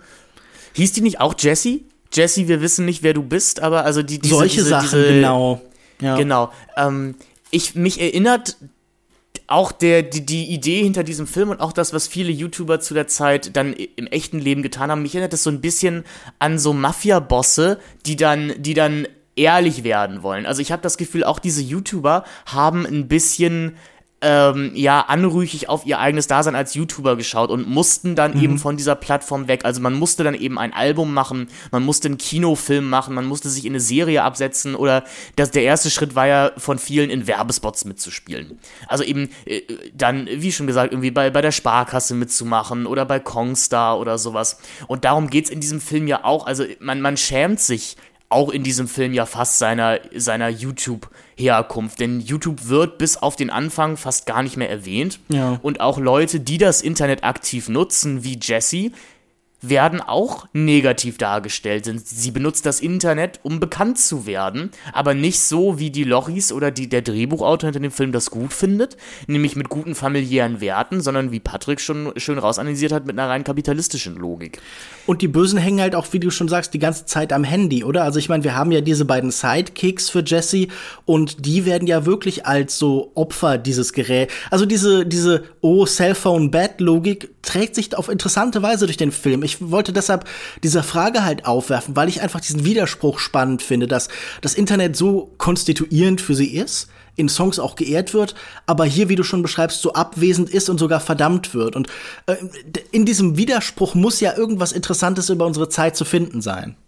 Ich glaube, dass, also erstmal ist das ja relativ deutlich schon dadurch, dass ja dieses ganze Ding hier auf dieses Konzert hinausläuft. Also das ist ja der Weg raus. Das mhm. ist ja der Weg raus aus der Internethölle. Das ist das Wahrhaftige. Der wahrhaftige Auftritt vor echten Fans. Also nicht mehr die anonyme Masse, die uns einfach nur mit Likes irgendwie zu verstehen gibt, dass wir beliebt sind. Ich glaube, was man über diese was man sicherlich äh, da wieder sehen kann, ist, dass es ähnlich wie bei Abschussfahrt. Also es ist auf jeden Fall ein sehr, also ohne dass der Film das selber in, in der Atmosphäre ausdrücken würde, aber es ist halt trotzdem natürlich wieder ein sehr, sehr trauriger Film eigentlich. Also es ist ein Film, der einen sehr, eigentlich sehr pessimistischen Blick auf die Jugend hat. Also das wird eben schon sehr, sehr deutlich dadurch, wie eben diese ganzen Sidekicks inszeniert werden und so weiter. Also das ist, also dieser Jugend ist irgendwas abhanden gekommen. Der ist irgendwie, diese, ich glaube, man will hier so gewissermaßen durch diese Schwesterfigur, die so wahnsinnig so, oh ja, so süß und so noch so echt und so, ja, die spielt noch ein bisschen so auf der Gitarre ihrer Mama und so. Mhm. Also auch völlig entsexualisiert im Übrigen auch wieder. Also die Lustfeindlichkeit ist hier auch nochmal ein Thema für sich. Ähm, dass wir einerseits die ganze Zeit so eine ganz komische Porno-Ästhetik fahren, wenn eben Jesse die ganze Zeit, jede Szene mit Jesse eigentlich wie so ein Porno äh, von Atmosphäre her inszeniert ist, auch wie sie schauspielert. Dann haben wir auch sogar. Und wie sie aussieht. Ja, wie sie aussieht. Dann haben also wir ich erinnere an die auch in der Inhaltsangabe angesprochenen Szene, wie sie sich als Mauerblümchen maskiert. Genau, ja. Und, und diese, diese Pornozöpfe trägt. Also, ja, ja ähm, oder, oder auch der Satz, ich bin noch Jungfrau so und dann so, ja, okay, was sagt denn jetzt Roman? Also Bruder vor Luder wird wirklich besser, wenn man sich bei jeder Dreh Drehbuchzeile in Erinnerung ruft, dass das ein Produkt ist, was Leute geplant haben. Also, dass ja. das alles bewusste Entscheidungen sind. Man muss schon sagen, Milena Czarnke ist schon die interessanteste Performance des Films, oder? Also, ich finde, das ist zumindest Sie jemand. Sie ist auch die beste Schauspielerin und auch die einzige, die eine nennenswerte Karriere nach dem Film hatte. Ja, und wir haben ja auch, wir haben ja auch noch den, ähm, diese, diese intertextuelle Referenz, die wirklich verdammt äh, klug eingebaut ist, mit der Maske. Die Maske und das Stroh. Ähm, ja. So, also mhm. da, das ist, also Lehrer, Lehrer kann eine Referenz gar nicht sein. Aber worauf ich jetzt hinaus wollte, ist, dass eben der Punkt, glaube ich, der ist, dass dieser, ähm, dass dieser Film halt eben, also die Lochis sich irgendwie auf jeden Fall abheben wollen bis zu einem gewissen Grad. Man sagt so, die Jugend, die ist eigentlich fertig, obwohl, wie gesagt, das, das ist eigentlich unsere Fanbase.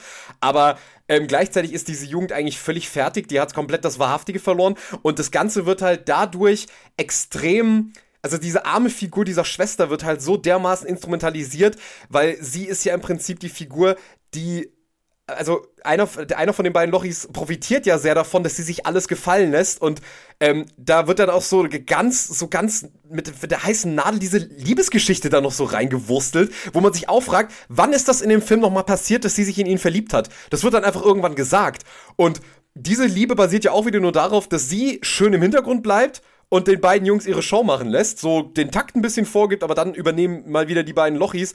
Und man will irgendwie wieder zurück zu so einem, man will eigentlich zurück zu so einer unschuldigen Mauerblümchenart, man will gar nicht mehr so richtig Fame sein, man möchte auch diese dummen Fans nicht haben, die die ganze Zeit am Handy hocken, sondern man möchte eigentlich zurück zu eben dann doch wieder, wie bei jedem deutschen Film, eigentlich zurück zu so einer Spießigkeit, so einer unschuldigen Spießigkeit, die mit mhm. Sex nichts am Hut hat, die mit Fäkalien nichts zu tun hat, weil eben jeder, jede Form, jeder, jeder Schritt Richtung Sex wird ja hier von seinem, wird ja hier von Roman wie so ein Über-Ich verhindert.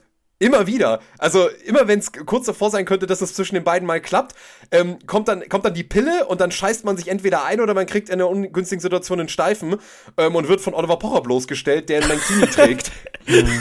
Über die Szene müssen wir auf jeden Fall noch reden, weil es ist ein Highlight. Aber das ist eine sehr spannende Beobachtung. Auf der einen Seite habe ich das Gefühl, wollen die Lochris sehr stark erwachsen sein in diesem Film. Weil sie, sie machen, sie betreiben ja auch keine Jugendkultur. Also wir, wir, wir lernen sie kennen als eben arbeitsame, die sind ja schon keine Jugendlichen mehr. Die brauchen ihre Eltern nicht mehr. Die Eltern werden, ja. genau, das sind Geschäftsleute. Die brauchen ihre Eltern nicht mehr. Die werden ganz am Anfang, die werden wirklich in der ersten Szene des Films aus dem, aus dem Film gestrichen, um dann unmotiviert am Ende nochmal wieder aufzutauchen und sich zu gewissern, zu vergewissern, ja, was unsere Jungs da machen, ist schon richtig.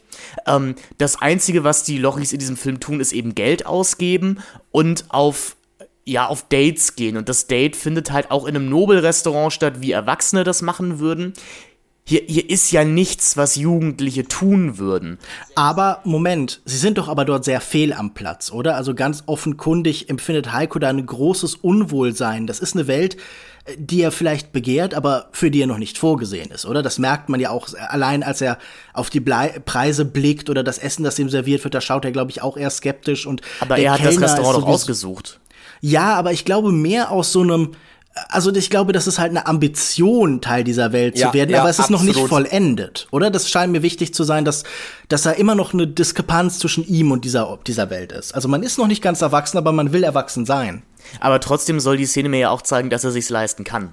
Das, also das ja, auf jeden Fall, ja. Es gibt ja mehrere Szenen in diesem Film. Es gibt ja auch diese merkwürdige Shopping-Montage. Aber gleichzeitig äh, mit, mit kann er da nur eine Cola trinken. Also ich finde, das weist ja auch noch mal sehr offenkundig auf seine Minderjährigkeit hin und dass das so ein bisschen, ähm, naja, unauthentisch ist. Also ich glaube, diese ganze Biederkeit, diese Welt, die wird von dem Film eher als Authentizität gewertet und es ist nicht authentisch, dass Heiko in dieses Nobelrestaurant mit Jesse geht.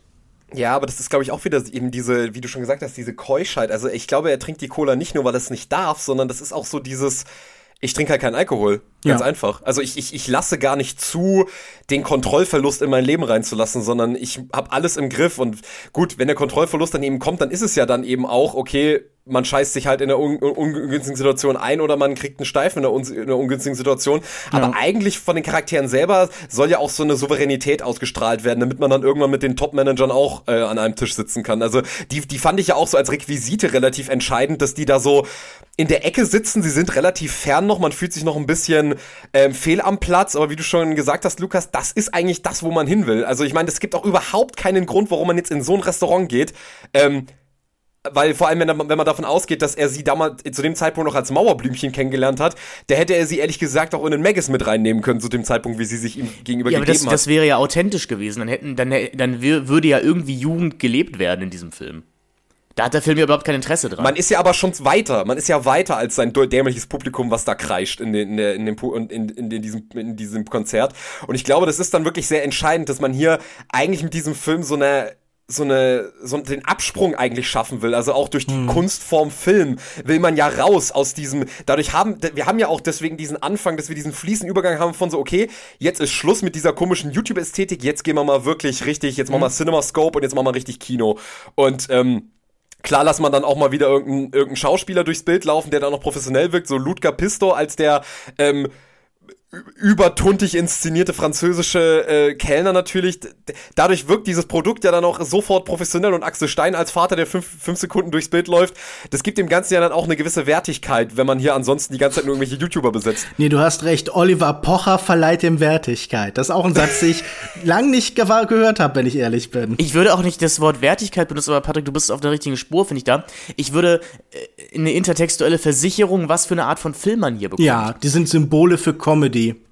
Ja, also Axel Stein trägt ja, ob dem, was er in den frühen 2000ern gemacht hat, natürlich auch bei Konstantin-Filmen, der trägt natürlich so eine, ja, so eine, ja, einen, einen intertextuellen Ballast mit sich. Der ist jetzt ja. halt die Vaterfigur geworden. Ja. Für Aber er ist immer noch ein knallharter Jungs, oh, Junge und verliebter Junge und er trinkt Feuer, Eis und Dosenbier und. Er war auch mal in der Schule. Genau. Sogar 2000 noch. Da war er eigentlich ein bisschen alt schon dafür. Nee, aber ja, ich finde auch, die sind Symbole für eine bestimmte Art von Kino und auch, dass man sich in einer bestimmten Traditionslinie sieht. Also ich meine, der Kartoffelsalatfilm macht so mit, keine Ahnung, Otto Walkes ja eigentlich auch nichts anderes, oder? Also das sind halt, genau. ähm, man, man schafft so den, den Brückenschlag und man sagt eigentlich, was hier auf YouTube passiert, steht in derselben Traditionslinie und deshalb und damit ist es vielleicht dann, wenn wir zu der These von Patrick zurückgehen, deshalb besitzt es auch eine Rechtfertigung und eine Wertigkeit halt. Ja, ich glaube, das sind zwei Sachen, die ineinander greifen ich meine, man muss ja auch bei Otto Walkes sagen, der hat ja in der Promotion von Kartoffelsalat ja auch ähm, betont, ja, also irgendwie, all die jungen Leute haben mich hier gefragt, äh, ob ich hier mitmachen soll, will. Und ich so, ja klar, ich will der jungen Generation dann helfen, hier ihre, ihre eigene, äh, was eigenes aufzubauen. Und, und ich finde, also ich weiß nicht, wie es euch da geht, aber dieser Gedanke, also ich meine, man ist da jetzt auch aus dem Alter raus, ne, aber dieser Gedanke, dass diese YouTube-Generation so praktisch das ist, wo man sagen würde, das war unsere Generation, also das war der Ausdruck unserer Generation das hat mich echt deprimiert in dem Moment, weil ich wirklich so dachte, mhm. okay, wenn das das junge, wilde, frische ist, was unsere Generation so zu bieten hatte, dann ist das wirklich dann ist das wirklich echt das Ende von irgendwelcher Form von Jugendaufbegehren oder Jugendkultur, weil das ist so traurig. Ich habe eine Frage, was ist denn deutsche Jugendkultur, mit der du dich identifizieren kannst, so aus der Generation? Also gibt es da Sachen, wo du eher zufrieden wärst? Das ist genau der Punkt. Ich glaube, wir haben halt nicht mehr. Also das muss, hm. muss ich jetzt mal ganz ehrlich gestehen. Also ähm, das YouTube ist halt das, was jeder von uns so mitbekommen hat. Aber ich glaube, wenn man da so retrospektiv drauf, drauf guckt, ist man da stolz drauf? Also ich würde eher sagen, da sagt man so, naja gut, okay, es gibt, ich würde jetzt zum Beispiel die die Spacebox schon als eine relativ gute Sozialisation auf YouTube benennen, aber ich meine, wenn ich jetzt auf sowas gucke, auf diesen Content, den jetzt eben solche Leute wie Dagedi machen oder was eben die Lochis machen, das ist schon eine extreme Lehre, die dort ausgedrückt wird, oder? Also, wenn man sagt, das ist jetzt irgendwie der, die Speerspitze von dem, was YouTube so zu bieten hat, generell diese ganze Crew, auch so Simon Desio und was weiß ich, ähm, die, diese, diese ganze Gang, die dort, äh, die dort so sich da zu schaffen gemacht hat auf YouTube. Also wenn man da sagt, das war, äh, das sind irgendwie die jungen wilden Leute, äh, an dem, also das, das können, das kann man ja nur jung und wild finden, wenn man in der CDU ist, oder? Also das ist so ein bisschen diese Bushido-Rebellen, dieses Bushido-Rebellentum. Das waren halt Sprachrohre einer Jugend, die ja, die, was heißt, die keine Perspektiven aufgezeigt bekommen haben, aber die sich eben halt selber in einer großen Langeweile gesehnt haben und die ja vielleicht auch von einem Bildungssystem, von einem Elternhaus irgendwie klein gehalten wurden, weil einem schon von vornherein gesagt wurde, also als dieser Karriereweg YouTuber so ein bisschen aufkam, ja, aber das, das wird ja eh nichts. Also. Ja, wie, wie, wie ihr schon gesagt habt, man, man versucht halt, dass das langweilige Leben so ein bisschen spannend zu machen und das ist ja auch der Zeitpunkt, wo dieses relatable Adjektiv besonders wichtig mhm. wird. Also Simon Desio ist ja bekannt geworden mit Videos äh, über Schüler-VZ ist unnötig, unnötig äh, nochmal ex, ex, äh, extra betont. Also das kommentieren, was jeder schon wusste, es ging, ein, es ging um Konsens. Ja, ja, ich glaube, die Langeweile wurde dadurch gebrochen, dass man die Langeweile eben anerkannt hat, dass man gesagt hat, ja, Leute, wir zeigen auf YouTube jetzt keine Parallelwelt mehr auf oder irgendwas Neues, sondern wir, wie Lukas, glaube ich, vor der Aufnahme schon gesagt hat, wir holen euch da, wo ihr steht. Also wir, wir begeben uns genau in, den gleich, in die gleiche langweilige Alltagshölle, die ihr auch kennt. Und mhm. wir versuchen euch dadurch abzuholen, dass wir euch sagen, es ist okay. Es ist in Ordnung, in dieser Langeweile zu leben, weil wir sind genauso langweilig und dadurch ähm, entsteht da so eine ganz merkwürdige so eine Transzendenz, die eigentlich keine ist, weil in letzter Konsequenz passiert ja ja nichts. Also ich sehe ja nichts, was diese Leute machen, was ich nicht auch machen könnte. Gut, ab einem gewissen Nein, sie Zeit haben Geld. Du hast kein ja, Geld. die haben, genau, die haben Geld. Irgendwann, irgendwann hat dann Bibi dann das große Haus. Klar, das ist, das ist dann so ein bisschen da. Und da ist dann ja diese Verlogenheit, die auch in diesem Film drin steckt, so deutlich. Auch diese Charaktere tun so, als wären sie wie du. Und am Ende des Tages stehen sie aber auf der Bühne und machen am Ende das große Album. Und am Ende können sie in dem dicken Manager-Restaurant sitzen. Und du bist einfach einer von diesem, von diesen Ameisen, die unten wieder vor dem, vor der Bühne stehen dürfen. Also es ist halt dann Ich meine, das ist doch immer das Angebot der Durchschnittlichkeit, oder? Das könntest ebenso du sein. Ich meine, mittlerweile ist doch YouTuber unter befragten Jugendlichen der populärste Berufswunsch. Und Ja. ich glaube, die Lochis, die nun nichts im besonderen Maße auszeichnet, außer eben die Bereitschaft zur Performance, sind gute Avatare für die Idee, das kann jeder von uns schaffen. Und auch wie ein, ein Film wie äh, äh, ein, ein Song wie durchgehend online verkörpert ja das Genaue. Also wir, ihr seid eigentlich exakt wie wir. Ähm, ich finde aber halt diese, diese Frage, ist diese Unmittelbarkeit, diese Nähe im Film irgendwo zu spüren? Und das finde ich interessant, dass man das nicht mal versucht, sondern dass diese Distanz, die man zum Publikum erfindet, so äh, empfindet, so groß ist. Und ich habe das Gefühl, diese Diskrepanz ist ja auch ganz klar gegendert, oder? Ich meine, die beiden Jungs, die ein überwiegend weibliches Publikum haben, für das sie keinen Respekt haben. Also ich glaube, die Beziehung zwischen Nadagi B und ihrem Publikum ist noch mal ein anderes und auch zwischen Simon Desio und seinem Publikum ist noch mal ein anderes. Also ich glaube, dieser Bruch in Rezipient und eben Sender ist irgendwie schon bemerkenswert. Ich glaube, weiß gar nicht, ist das auf YouTube viel so? Was sind so noch so, ihr kennt euch da sicher besser aus, so große Frauenschwärme gewesen unter den YouTubern? Also, ich würde kurz, kurz darauf anschließen, was du gerade gesagt hast, Lukas, weil das finde ich äh, sehr spannend. Nämlich, ich glaube, das hat nämlich Methode, was du gesagt hast. Also, ich glaube, es geht genau darum, du soll, es soll eine eben diese Interpassivität ausgelöst werden. Praktisch die Lochis erleben den Erfolg, den ich nicht mehr haben werde, erleben die für mich. Also das ist ja dieses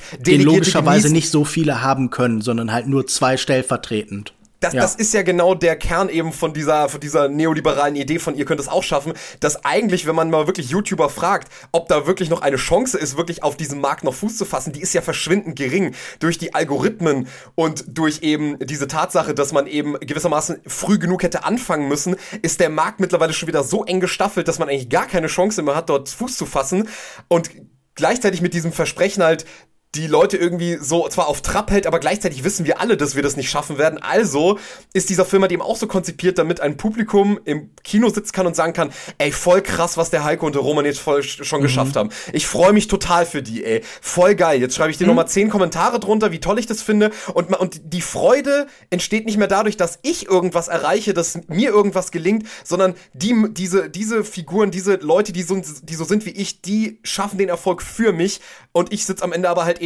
trotzdem an meinem Handy und bin ständig online und das ist dann das, was man dann vielleicht so als Internetdepression bezeichnen würde. Das ist aber ja auch genau die Rhetorik, die diese YouTuber fahren. Indem genau, sie ja, halt absolut, absolut. Und ich glaube nicht nur YouTuber, sondern natürlich auch zum Beispiel die meisten Musiker. Ich glaube, die meisten, die Grundansprechhaltung für äh, Kommunikation vom Einzelnen an Gruppen funktioniert ja immer auf sehr ähnliche Weise. Wobei ich sagen würde, das ist natürlich jetzt auch kein neues Phänomen, sondern das wird bei Filmstars in den 20ern schon eigentlich genauso gewesen sein. Da hat man dann vielleicht andere Plattformen wie so Filmliebhaber-Zeitschriften, in denen dann entsprechendes gedruckt wird oder später Fanzines oder so. Ähm, ich glaube, da ist, sagen wir mal, eine historische Kontinuität in der Beziehung zwischen Sendern und Empfängern. Klar sind da vielleicht etwas andere Vorzeichen im YouTube-Zeitalter, aber ich glaube, an dieser Grundkonstellation ändert sich über die Jahrzehnte und Jahrhunderte sehr wenig. Vielleicht ist es einfach noch ein bisschen perfider geworden. Also, ähm, Die Mittel sind unmittelbarer in der Hand des Einzelnen, oder? Dieses Gefühl, Ja. hey, die benutzen dasselbe Handy, das Ja. ich auch hier liegen habe. Klar, das stimmt. Das vers also es scheint immer diesen einen viralen Hit, der direkt vor der Nase hängt zu sein. Aber ich meine, das Versprechen war dann halt früher, ja, okay, vielleicht entdeckt mich jetzt in der Fußgängerzone der große Produzent oder so. Es hat einfach, glaube ich, neue Schauplätze, die weniger zentral sind. Ja, das, das, das Erfolgsversprechen ist ja dahingehend noch ein bisschen schlimmer, weil es äh, suggeriert, man müsse ja auch gar nichts können. Also das, das Ja. ist ja so ein bisschen der Traum eigentlich. Guck mal, die machen, also das ist ja eben diese, diese Idee von, guck mal, die können Videos machen, die könnte ich auch so machen. Ich meine, ich kann auch einfach eine Kamera aufstellen und irgendeinen Scheiß in die Kamera erzählen. Und wenn man damit schon erfolgreich sein kann, dann ist ja der Drang, diesen Beruf, ich nenne es mal, ja, um es jetzt mal, nennen wir es einfach mal Beruf, ähm, diesen Beruf zu erklimmen, das ist ja, also das näher geht's ja gar nicht. Bei jedem anderen Beruf musst du irgendwelche Qualifikationen haben, musst du irgendwas vorzuweisen haben, wenn du hoch hinaus willst. Und hier ist es ja wirklich so, ähm, du musst gar nichts können, du musst nichts wissen, du musst einfach nur im Prinzip genau den gleichen Kram machen, den alle anderen auch machen. Und da ist, glaube ich, die Gefahr noch, was heißt die Gefahr, ja, schon irgendwo auch die Gefahr sehr groß, dass das dann eben noch größere Wellen schlägt, dass sozusagen mehr Leute bereit wären zu sagen, okay, scheiß auf Schule, ich werde jetzt YouTuber. Mhm.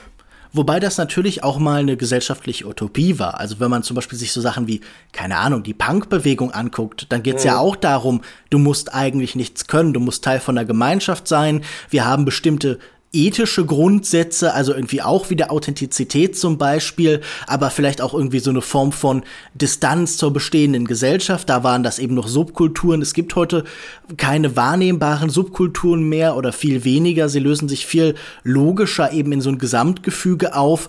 Und ich glaube halt, dass einfach, das ist vielleicht eine Möglichkeit des Digitalen, dass da wir, dadurch, dass wir sammelnde Umschlagplätze haben und halt One-to-Many-Kommunikation und so, findet das halt auf einer ganz breiten Ebene statt und nicht eben in Szenen, die sich Leute dezidiert schaffen, in dem dieses Versprechen ist, hey, es besteht irgendeine Form von Gemeinsamkeit, irgendein Versammeln. Äh, die, das, ich finde es aber wichtig aufzudröseln, die Frage, wo das aufhört, Utopie zu sein, du musst nichts können, sondern du musst nur, also, also vielleicht sagen wir, dass, wo das eine egalitäre Dimension hat und wo ja. dieses egalitäre Versprechen hintergangen wird. Das ist vielleicht irgendwie das, wo man sich dann ähm, die Details anschauen muss halt. Wollen wir nochmal über Highlights reden? Ich glaube, wir reden jetzt schon. Ja, wollte ich auch, wollte ich auch gerade sagen. Ich wollte gerade vorschlagen, hey, was hat euch denn gefallen? Was, was, was reden wir mal über den Film? So. Gefallen, gefallen ist natürlich das falsche Wort, aber ähm, besagte Szene, die ich euch, also ich habe euch beiden eine ähnliche Nachricht geschrieben, nämlich, dass das der erste Film wäre, bei dem ich aus Mitleid gelacht hätte. Und das war eben die von uns schon mehrmals referenzierte äh, Schwimmbadsequenz. ähm, man muss, man muss vorher noch eine wichtige Rolle, die wir aus diesem Film bisher rausgelassen haben, erwähnen, nämlich Simon Desue, der den Drogendealer Benji spielt. Ähm, an den wendet sich äh, Roman, um, wie bereits erwähnt, das äh, Heikos Dates mit Jesse zu sabotieren. Und auch dort bekommen wir einen, einen cleveren filmisch-intertextuellen Gag serviert, denn Benji gibt ihm eine rote und eine blaue Pille. Mit äh, einer Pille bekommt man eben Durchfall, mit der die andere ist Viagra. So. Und jetzt packt Heiko, der kecke Bub, äh, ja, in den andersrum. Roman, der kecke Bub, versteckt äh, Romans Badehose. Ich hatte die rote Karte schon irgendwo in der Tasche. Ja. ich, ich bin schon auf dem Finn-Kick-Button. Ich wurde aus meinem eigenen Podcast geworfen, weil ich die Lochis verwechselt habe. Das ist, das ist die Cancel Culture, in der ich leben möchte. Ja, wollen wir, jetzt, wollen wir uns übers Gendern unterhalten, wie schlimm das ist. ähm, nein, genau. Es steht ein, es steht ein Schwimmbad-Date an zwischen Heiko und Jesse und Roman plant das zu sabotieren mit der Viagra-Pille und er versteckt Heikos Badehose und tauscht die ein gegen so eine Larry Leffer-artige Elefantenrüsselhose, wo ich mir auch wieder denke, das ist auch wieder eine Referenz, die 30 Jahre älter ist als die Zielgruppe, die hier gerade im Kino sitzt. Also wahrscheinlich auch wieder was für die Eltern. Genauso wie auch der Matrix-Gag mit der roten und der blauen Pille. Und diese, diese ganze Sequenz im Schwimmbad, ähm, wenn, wenn Heiko mit dieser Elefantenbadehose untermalt von einem Törö ähm, sich, sich keck das Wasser über den Körper schüttend in das Schwimmbad läuft also das ist, da habe ich schon angefangen zu klatschen. Und dann tritt Oliver Pocher, The One and Only, auf in einem entwürdigenden Mankini. Und ich wünsche Oliver Pocher wirklich nur das Schlechteste. Aber das hat nicht mal er verdient. Also. Das würde ich nicht so unterschreiben. Den Badeanimateur. Er ist nicht mal der Bademeister. Er ist der Badeanimateur in einem Spaßbad in Frankfurt.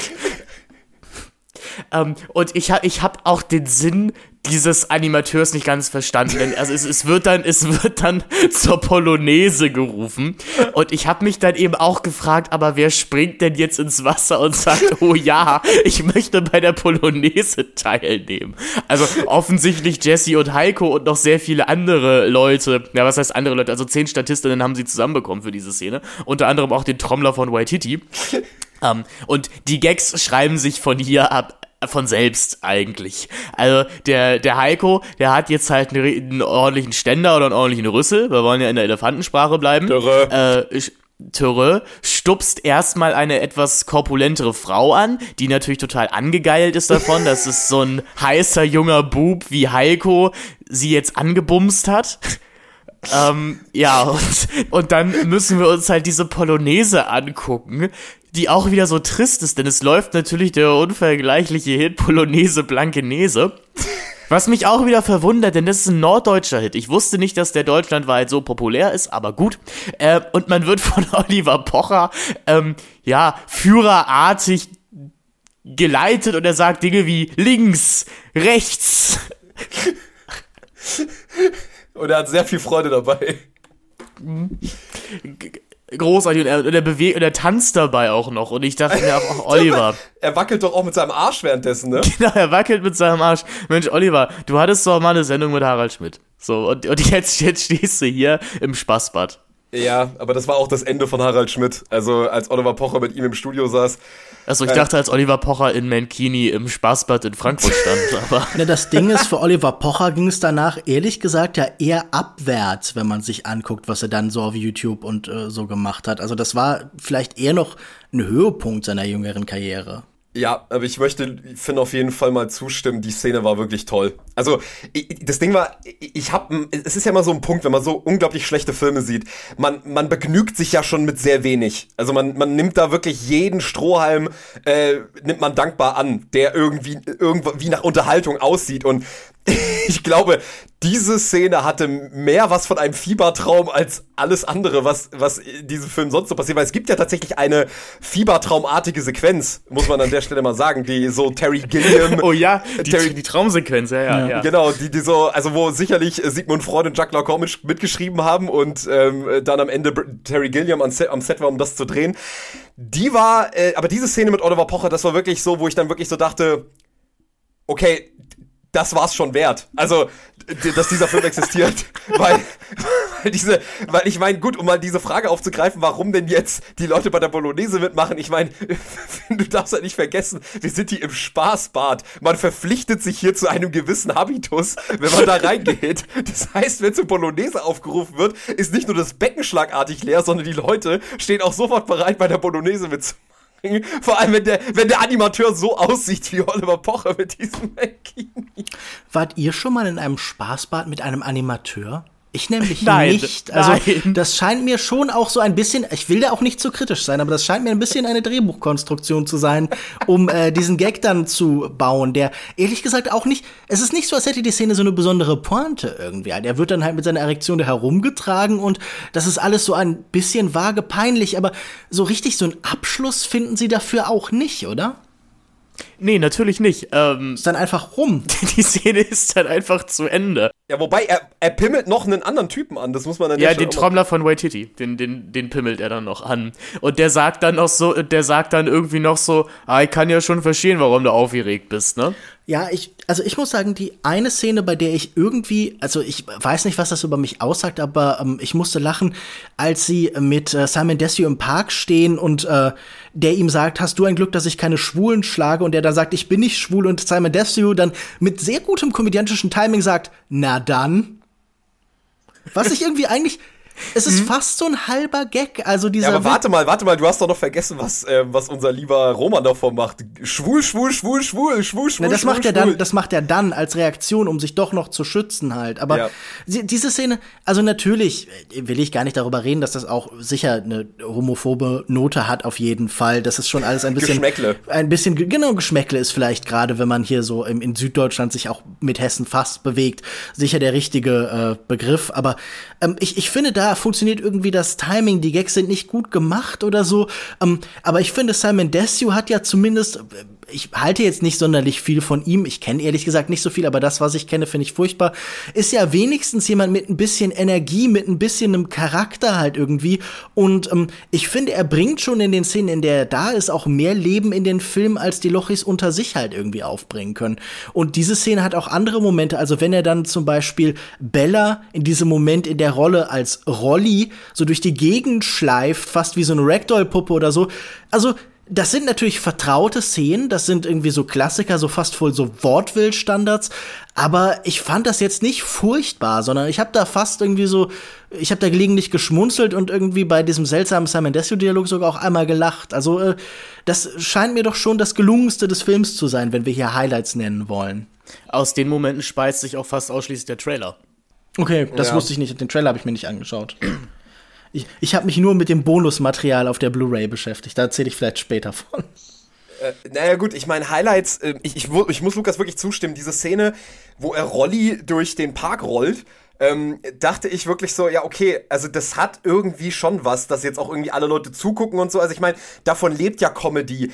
Ähm, und da, dahingehend ist diese Comedy tatsächlich auch mal in irgendeiner Weise relativ klug aufgebaut, weil ja das Problem an diesem YouTube-Humor ist und auch generell an vielen Vulgärkomödien ist ja, dass das Problem ist, wenn es überhaupt, dass man überhaupt gar keine Grenzen mehr hat, die überschritten werden können, weil man ja gar keine öffentliche Rolle mehr einnimmt, sondern man benimmt sich auch in der Öffentlichkeit wie eine Privatperson. Und das Interessante ist, dass hier aber auf einmal einem irgendwie die Öffentlichkeit schon wieder peinlich ist. Also das hat dann schon wieder irgendwie, ich will es nicht auf das Niveau legen, um Gottes Willen, aber zumindest es hat so eine Loriot, äh, so, so ein Loriot-Aufbau, dass uns Dinge passieren, die uns in dem Moment peinlich sind, weil sie vor anderen Leuten passieren. Ich meine, äh, ich meine, Heiko ist, Roman ist das nicht peinlich, aber wir denken uns, mein Gott, ist das peinlich. Also das ist zumindest von der Comedy ein bisschen anders aufgebaut, als sich im Prinzip so wie man häufig in so Vulgärkomödien ist, dass man sich einfach überall wie, ein, wie, wie, wie, wie, wie, äh, wie besoffen auf Spring Break benimmt.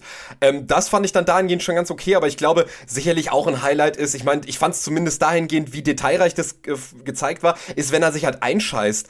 Also, ähm, wenn er es praktisch kurz vors Klo schafft, also gerade so und dann äh, lässt er die Hose runter und dann scheißt er sich komplett in die Hose rein und dass dann wir nochmal eine Szene haben, wo wir wirklich sehen, dass er diese Hose im Waschbecken wäscht. Wo ich dann irgendwie so dachte, okay, langsam wird auch wieder bei mir ein Ekelgrad erreicht. Also ich kann sehr viel aushalten, aber das war wirklich so ein Punkt, wo ich so dachte, okay, man, warum? So, warum muss das jetzt sein? Ja. So, auch damit sind sie ein bisschen spät dran, oder? Diese große ja. Ekelphase des Kinos, so verrückt nach Mary mit Sperma im Haar und so, war 2015 eigentlich auch schon wieder vorbei. Also es ist schon interessant, wie das hier so ein Echo vergangener Trends ist bei diesem Moment, dass halt, also American Pie ist ja auch ein ganz klassisches Beispiel, Sex mit dem Apfelkuchen ja. oder sowas. Mhm. Ähm, hier muss ich übrigens sagen, dass äh, einem unserer vertrauenserweckendsten Medien überhaupt der Bildzeitung ja ein gravierender Fehler passiert ist. Also ich beziehe mich hier nur auf das, was im Wikipedia-Artikel äh, zitiert wird. Da wird nämlich geschrieben, nix außer Dünnschiss auf der SpongeBob-Unterhose und, ihr erinnert euch, im Film war es eine SpongeBob-Unterhose? Die Frage geht an euch kurz. Nein, es war eine Minions-Unterhose. Da hat der Redakteur von der Bild geschlafen. Passt ja auch besser zu dem Bild, was die YouTube, was, was die Loris von ihrem Publikum äh, darstellen wollen. Ja. Scheißen stimmt. sie damit auch metaphorisch auf ihr Publikum? Mm, ja, mit Sicherheit. Also ich meine, die Minions sind ja auch irgendwie eine Verkörperung von einer eher unterwürfigen Masse. Und wenn man jetzt einfach das Ganze miteinander zusammenbringt, dann ist die dann ist das Publikum eigentlich ein Haufen Minions, so wie die auch reagieren. Also ich meine, ja, genau. das, ist, das, ist, wie Gru, der auf die Bühne kommt und wuh, wuh. Ja.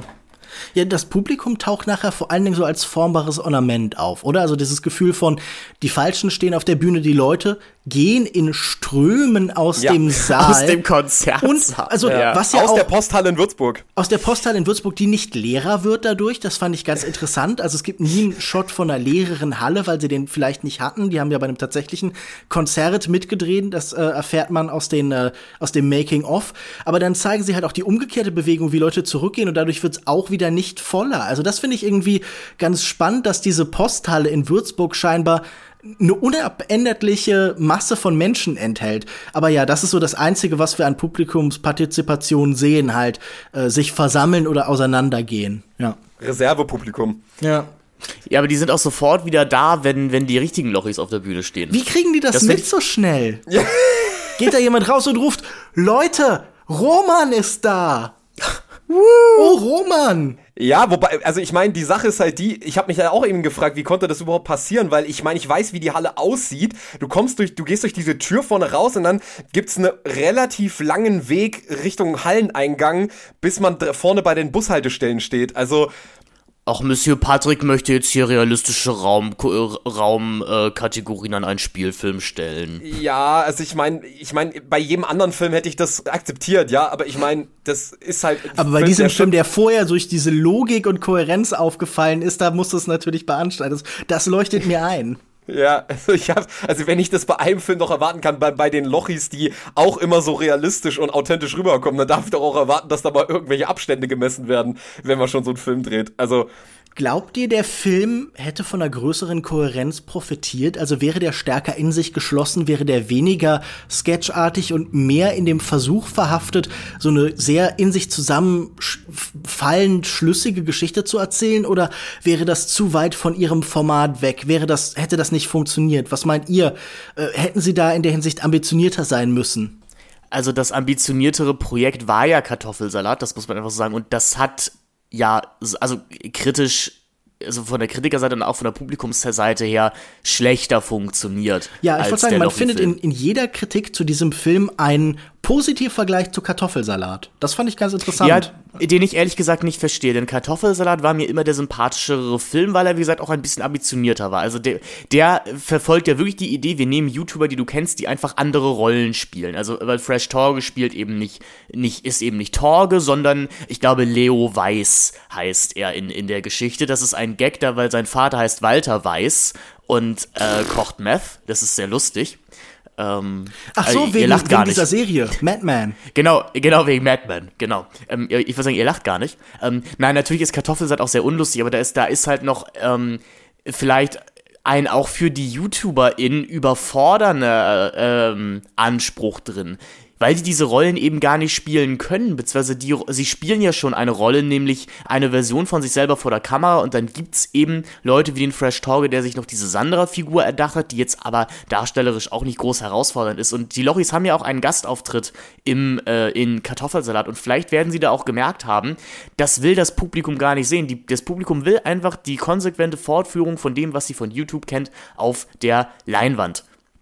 Hm, ich habe, also die, also ich finde die Idee irgendwie halt aber auch merkwürdig, dass sie sich selber spielen, denn es, es, es macht eben auch komische Fragen nach Realität und Fiktion auf in, in diesem Film, die der Film natürlich auch niemals beantworten möchte. Es wäre natürlich spannend gewesen, überhaupt was auszusagen über die Disposition als YouTube-Star oder vielleicht auch wie man, das hat ja zumindest der Daniel der Zauberer-Film ein bisschen versucht, der finde ich thematisch hier und da in ähnliche Richtungen geht wie der Lochi-Film, ähm, die Frage zu stellen, wie ist denn das eigentlich, wenn man einem Millionenpublikum bekannt ist oder äh, von vielen gehasst, von vielen geliebt, wie die Tagline von Daniel der Zauberer war. Dafür interessiert sich der Lochi-Film ja gar nicht, denn die sind einfach von allen geliebt.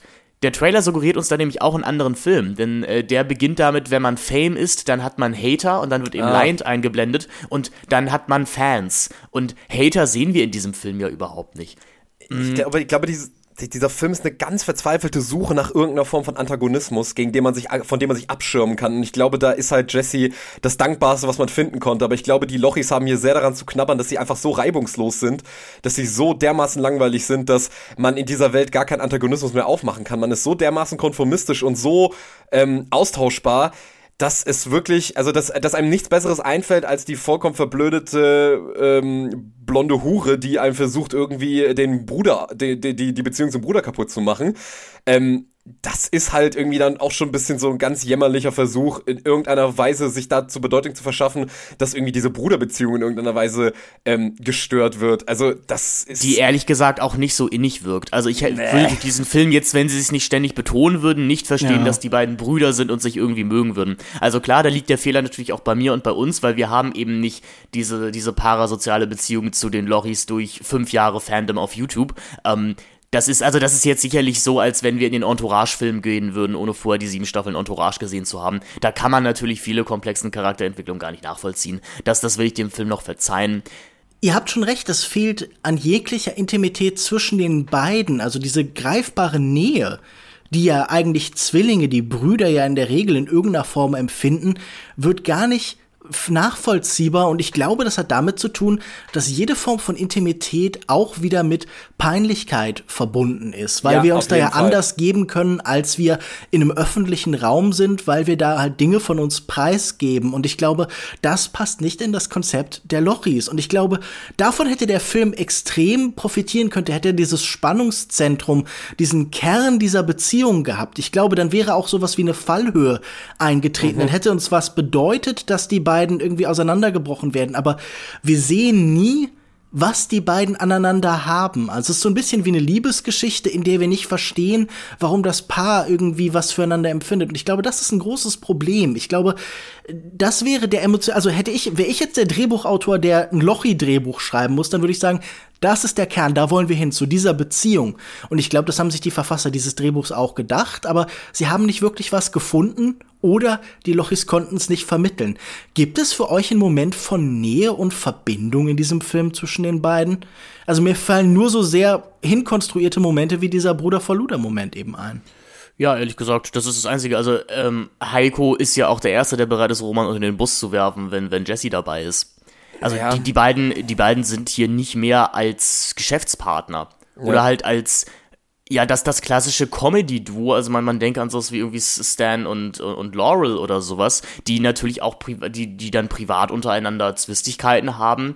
Und es, es geht doch nur darum, die eigene Marke weiter voranzutreiben. Das ist schon äh, spannend. Ich glaube, Lukas hat recht. Ich glaube tatsächlich sogar, das wäre der einzige Weg, aus diesem Film mehr zu machen, als der Dreck, der halt jetzt nun mal geworden ist, eben diese, diese Frage mit aufzunehmen. Aber ich glaube, das wäre halt schon wieder viel zu reflektiert. Ich glaube, dazu wären die Lochis dahingehend schon gar nicht in der Lage, weil das hier einfach wieder, das würde dem Geschäftskonzept überhaupt nicht entsprechen, dass man eben die Frage stellt, wie sehr steckt diese äh, öffentliche Persona schon in unserer, in unserer Idee von Intimität fest? Also ist unsere Intimität nicht mehr als nur noch Oberfläche und gibt es da überhaupt keine Intimität mehr? Es wäre ja auch eine Verschlussformel, oder? Ich meine, das wäre eine Form von Beziehung, die wir zu den Lochis nicht haben können, die uns Ja. als Rezipient, als Fan ausschließt. Und das war, glaube ich, was ich vorhin ausdrücken wollte mit, es ist in gewisser Weise ein sehr offener Film.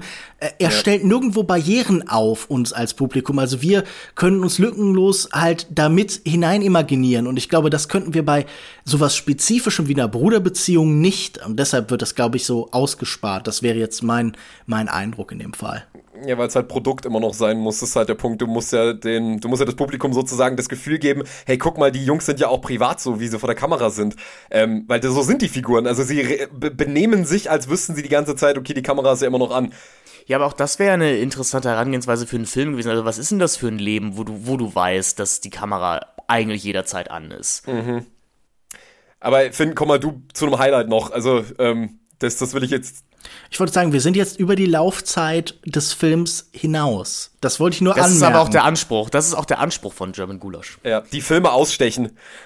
Genau. Aber wir, wir kommen auch so langsam zu einem Ende, denn mein Highlight ist auch das Ende des Films in zweierlei Art und Weise. Natürlich einmal, weil der Film zu Ende ist, oder sagen wir in dreierlei Art und Weisen. Und uns wird ja auch sehr unmotiviert noch eine Managerfigur eingeführt, kurz vor Schluss des Films, die den ganzen Konflikt des Films ad absurdum führt. Weil ich mir denke, also entweder ihr Lochis habt ihr da einen wirklich schlechten Manager am Start, der euch die ganze Arbeit machen lässt. Ich meine, der wirkt auch sehr verkokst, dieser Manager, einfach wie, ähm, wie, wie aufgedreht er da rumspringt und sagt, ey Jungs, wo ist es denn? Tokio, Tokio, New York, Berlin. Ähm, und wo du denkst, Verkokster als Oliver Pocher im Mankini?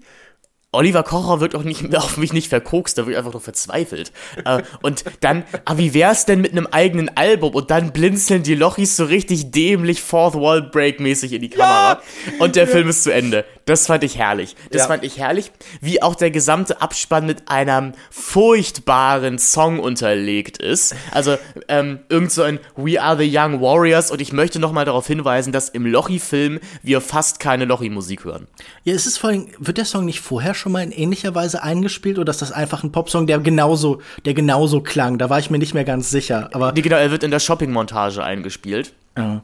Ist da aber nach 30 Sekunden zu Ende. die Shopping-Montage sicher auch so der intellektuelle Kern des Films, oder? Eigentlich ist er eine lange Shopping-Montage. Also ich meine, ähm, Product Placement ist jetzt, glaube ich, gar nicht so präsent. Es gibt natürlich vereinzelte Sachen und man ist dann auf einmal bei Mr. Lady und ihre Handys halten sie auch mit äh, etwas zu viel Enthusiasmus vielleicht in die Kamera. Ähm, aber so von der Stimmung ist das auch so ein bisschen wie so ein Mallbesuch, oder? Die Beleuchtung hat das davon, ja. die Musik hat was davon. Also man kann die Erfahrung, den Lochi-Film zu sehen, auch einfach mit so einem kleinen Spaziergang durch C und A und irgendwie Mr. Lady und Pimki oder sowas noch mal reproduzieren und auch was da ästhetisch geboten wird, ist wahrscheinlich sehr ähnlich. Ich hätte noch eine Geschmacklosigkeit ähm, auf Lager. Ich weiß gar nicht, ob In diesem Film, Patrick. abgesehen von der Tatsache, dass dieser Film existiert, gibt es noch eine kleine Szene. Ich weiß nicht, ob die euch noch im Kopf geblieben ist, weil bei dieser, dieser ist auch wieder so eine Art von Film. Im Gegensatz zum Beispiel zu Werk ohne Autor bleibt da leider nicht so viel hängen. Aber da gab es ja diese Szene, wo Rolli und äh, Lori 2 ähm, zusammen in diesem Park halt sich vergnügen müssen, weil halt Jesse und Heiko unter sich bleiben wollen. Und dann sitzen sie nebeneinander und Roman versucht an ihr rumzufummeln und fummelt dann am Rucksack rum. Ja, äh, ersatzweise. Wo, wo ich dann auch irgendwie so dachte, okay, wenn man sich gut darstellen will als Lochis und wenn man sich darstellen will als gute Typen, wie landet dann so eine Szene im Film? Also klar, wir haben auch diese eine homophobe Szene, klar, damit macht man sich jetzt auch keine Freunde unbedingt, aber mit so einer Szene, ähm, mit, eine Frau sitzt im Rollstuhl. Ja, das, ja. das ist ja lustig, weil wir wissen, dass sie gar nicht im Rollstuhl sitzt. Also, ja. Also das heißt, es wäre okay, wenn sie, wenn sie praktisch nicht im Rollstuhl sitzen würde. Was hat er, was hat Nein, nein, aber wir wissen, wir wissen ja als Publikum, sie sitzt gar nicht wirklich im Rollstuhl und deswegen dürfen wir ja auch darüber lachen, wenn er sagt, steh auf, du, ähm, weiß nicht, was ich jetzt sagen möchte, aber also er, er, benutzt da nicht so nette äh, Bezeichnung für behinderte Personen. Das ist dann ja auch okay und es ist ja auch okay, dass, dass er sie über diese Wiebe, Wiese schleift, weil wir eben wissen, äh, sie sitzt gar nicht im Rollstuhl. Und die Homophobie es ist 2015, das, also die Lochis gehören auch zu den YouTubern, die Homophobie sehr salon, nicht salonfähig, aber einfach sehr lustig dargestellt haben. Ähm, und, das haben. und das haben all diese YouTuber immer gemacht. Die schlimmstmögliche und für mich deshalb die naheliegendste Interpretation wäre ja, dass er diesen Rucksack berührt, weil dieser ähm, Mensch mit Behinderung für ihn ohnehin etwas Objektartiges hat. Also dieser Mensch verlängert sich über den Rollstuhl und der Rucksack ist eigentlich, weil sie so eine hybride Logik äh, halt irgendwie ihr Leben dominiert, eigentlich quasi auch Teil von ihr. Also er begrapscht ja mhm. ohnehin halt dieses Gesamtkonstrukt der Behinderten, die eben um den Rollstuhl erweitert wurde. Aber ich meine, mhm. ich glaube nicht, dass sie sich das gedacht haben. Ich glaube, sie haben sich gedacht, oh, das ist aber lustig, wenn er jetzt da irgendwie dran hinten rummacht. Ohnehin wirkten diese Szenen so ein bisschen improvisiert auf mich, oder? Ich habe das Gefühl, so diese, diese ja. Parkszenen, da, die haben ja keine richtigen Pointen, da sind so halbe Gags und das wirkt für mich wie, oh, wir haben drei Stunden im Park mit der Kamera, macht mal irgendwas, dass wir da eine Montage draus schneiden können. Wir müssen ja nur Zeit überbrücken, bis wir bei der anderen Szene weitermachen können. Ja, es ist ja auch, es sind ja auch super starre Einstellungen. Ja. Ähm. Ich wollte auch gesagt, so inszenatorisch nicht aufwendig auf jeden Fall, ja. was, was, ich aber wahnsinnig beachtlich finde, ist, das war auch schon bei Abschlussfahrt übrigens so, ähm, dass diese richtig schlechten deutschen Filme, also wirklich die, die, die auf einem Niveau sind, wo man gar nicht eigentlich anfangen will, irgendwie das mit anderen Werken zu vergleichen. Das Spannende ist immer, dass die gerade diese Filme immer darauf beharren, uns in den Credits aber zu zeigen, dass zumindest alle Schauspieler am Set Spaß hatten.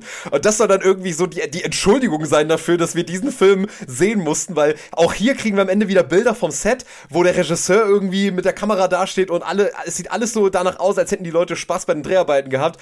Und das ist dann irgendwie so die Entschädigung dafür, dass wir jetzt dass uns jetzt eigentlich im wahrsten Sinne des Wortes wirklich nicht nur, nicht nur das Geld aus der Tasche gezogen wurde, sondern auch wirklich Lebenszeit. Das war nämlich auch bei Abschlussfahrt schon so. Habt ihr jetzt viel Geld bezahlt? Ich habe vier Euro für meine Blu-ray, die ich natürlich in meiner Sammlung liebevoll verwahren werde, bezahlt.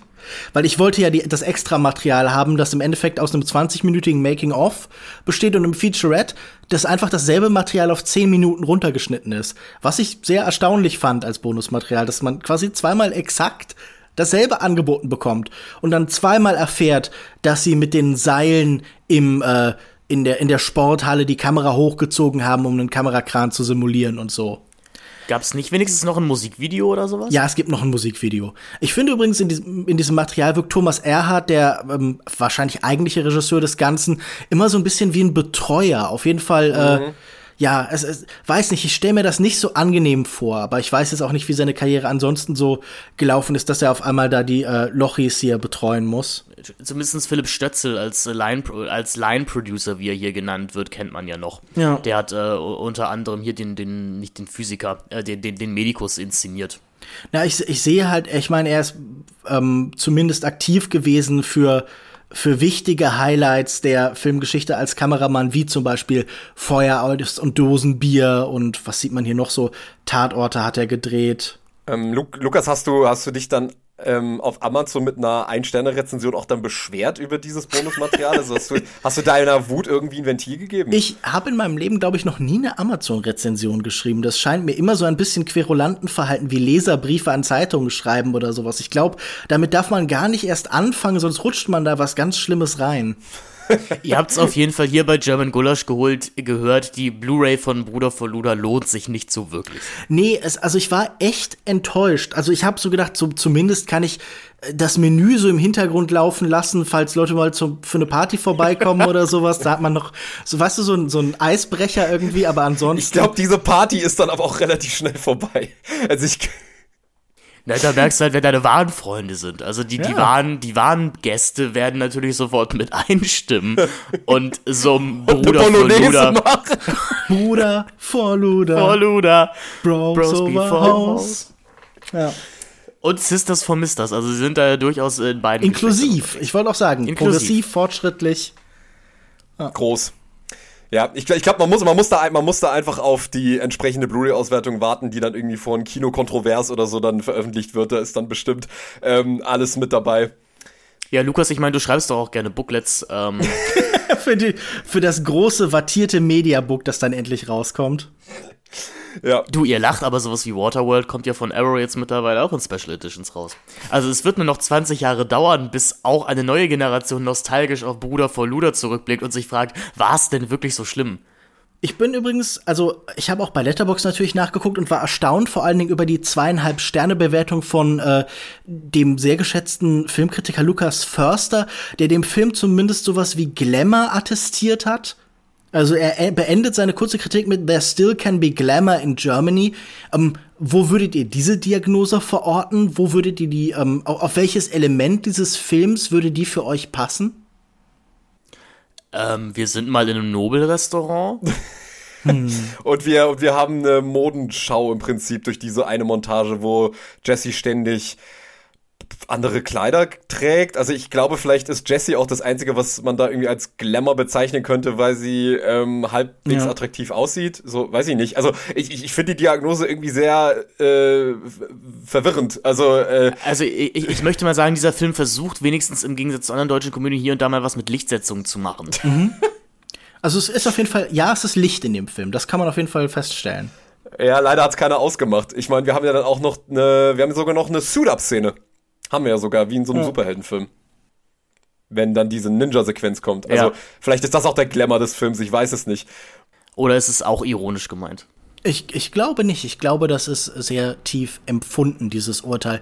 Ähm, ich weiß nicht, zwischendurch dachte ich noch so, kann man vielleicht diese parodistischen Songs lustig finden? Dieser schlechte Song, den er dann mit Jessie zusammen singt, wo sie irgendwie mit Spaghetti verglichen wird und so. Oh, der ist natürlich ein ganz großes Highlight ähm, Jesse, du bist so sexy wie Spaghetti ja. Bolognese. Hm? Da war ich so, das, das ist zumindest so zwei Drafts von einem Gag irgendwie entfernt, der, der irgendwie so einem ein Schmunzeln ins Gesicht zaubern würde. Ähm, ich war mir aber auch so unsicher, ob der Film das jetzt lustig meint oder nicht. Ja, ich glaube, der, also ich glaube, der, der, der will das eher. Also wenn überhaupt, dann wird ja diese Figur von Heiko in dem Moment so ein bisschen bloßgestellt. Also wenn überhaupt, weil dieser Text ist wirklich furchtbar und auch wie er singt ist furchtbar. Ähm, ich weiß nicht, soll man da jetzt als Publikum denken, was für ein Süßer? Oder soll man sich denken, ähm, ja, ist schon klar, warum auf so jemand wie Jesse reinfällt, weil wer solche Songs schreibt, ist halt äh, Single Hall is Life oder so. Ich weiß es nicht, was, der, was damit ausgesagt werden soll. Ja. Ich muss auf jeden Fall sagen, in diesem Making-of, das ist vielleicht noch irgendwie ganz interessant, ähm, erzählt auch, äh, ist es Dagi B, die, wie heißt sie, Mel spielt, glaube ich, ist ihre Rolle. Ja, eine von diesen Sidekick, ein von, eine von den Side-Bitches. Und da, sie erzählt ja. dann, was ihre äh, Regieanweisungen waren. Sie sagt dann nämlich irgendwie sowas wie, ja, Roman hat zu mir immer gesagt, noch dümmer, noch dümmer. Und ich finde, das ist ja auch eine Regieanweisung, die diesen ganzen Film ganz gut beschreibt. Also da habe ich zumindest das Gefühl gehabt, man hat da schon so eine gewisse Selbstreflexion, zumindest auf so diesem Level. Dougie B, glaube ich, auf jeden Fall, die wirkte, also trotzdem, dass sie mit ihrem Content nicht, ähm, nicht wirklich, also das, der mich erstens nicht interessiert hat und ich heute auch nicht mehr mit ihm einverschwinden, die wirkte für mich aber immer wie auch eine der ja, reflektierteren oder einer der, der YouTuberInnen, die durchaus sehr genau wissen, was sie da tun.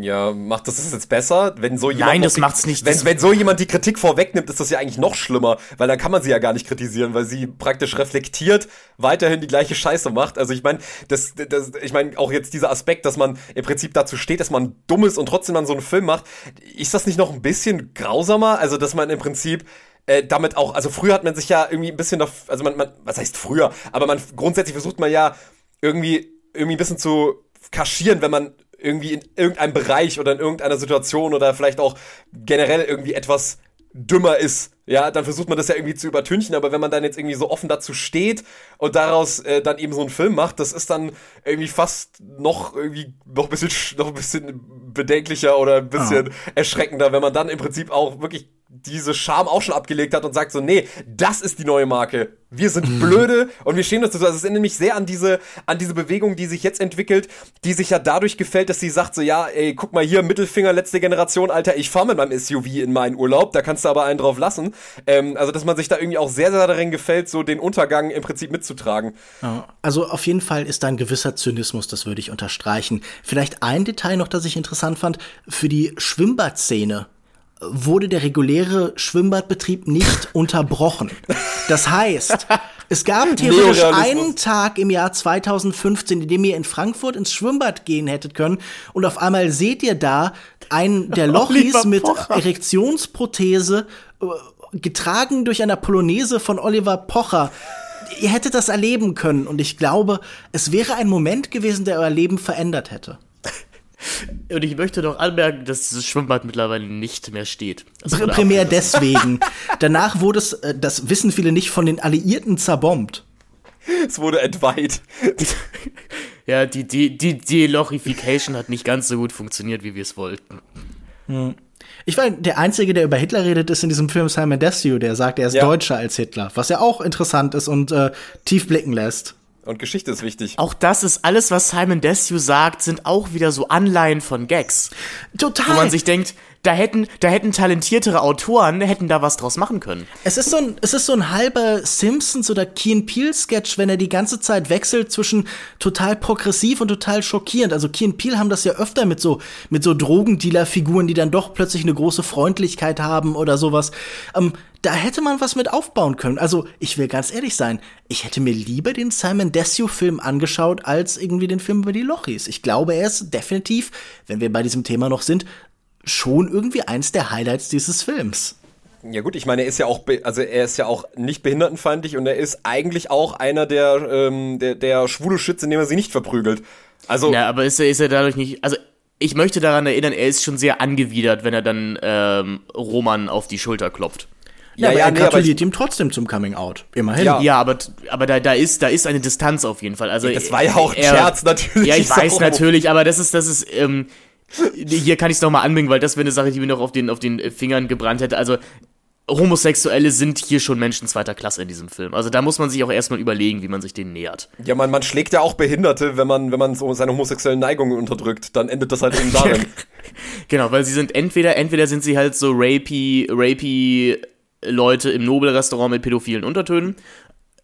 Ja, oder halt was auch immer Roman da mit seinem Tanz äh, vorführt. Also man muss ja auch wieder sagen, auch das ist eine Szene, die gedreht wurde, wo mehrere Leute hinter einem Von erwachsenen von Menschen. erwachsenen Menschen, wo mehrere Leute hinter einer Kamera gesagt haben, wo ein Regisseur gesagt hat, sehr gut, Cut, nächste Szene. Ähm, ja, und also wie gesagt, ich habe ja schon gesagt, der Film macht am meisten Spaß, wenn man sich das ständig ins Gedächtnis ruft, dass hier ständig eine Crew an einem Set steht, diese Szenen dreht, dass jemand dieses Drehbuch geschrieben hat, dass das durch mehrere Hände gegangen ist, dass eine Filmförderung dieses Drehbuch gelesen hat und gesagt hat, ja, das ist ein Film für die Jugend ab sechs Jahren. Ich könnte zum Abschluss noch einmal die, ähm, die Bewertung der Jugendkommission aus, aus Österreich vorlesen, wenn ihr möchtet, denn denen Bitte. ist, ja pädago denn denen ist ja pädagogisch wertvolle Sachen immer sehr, sehr wichtig.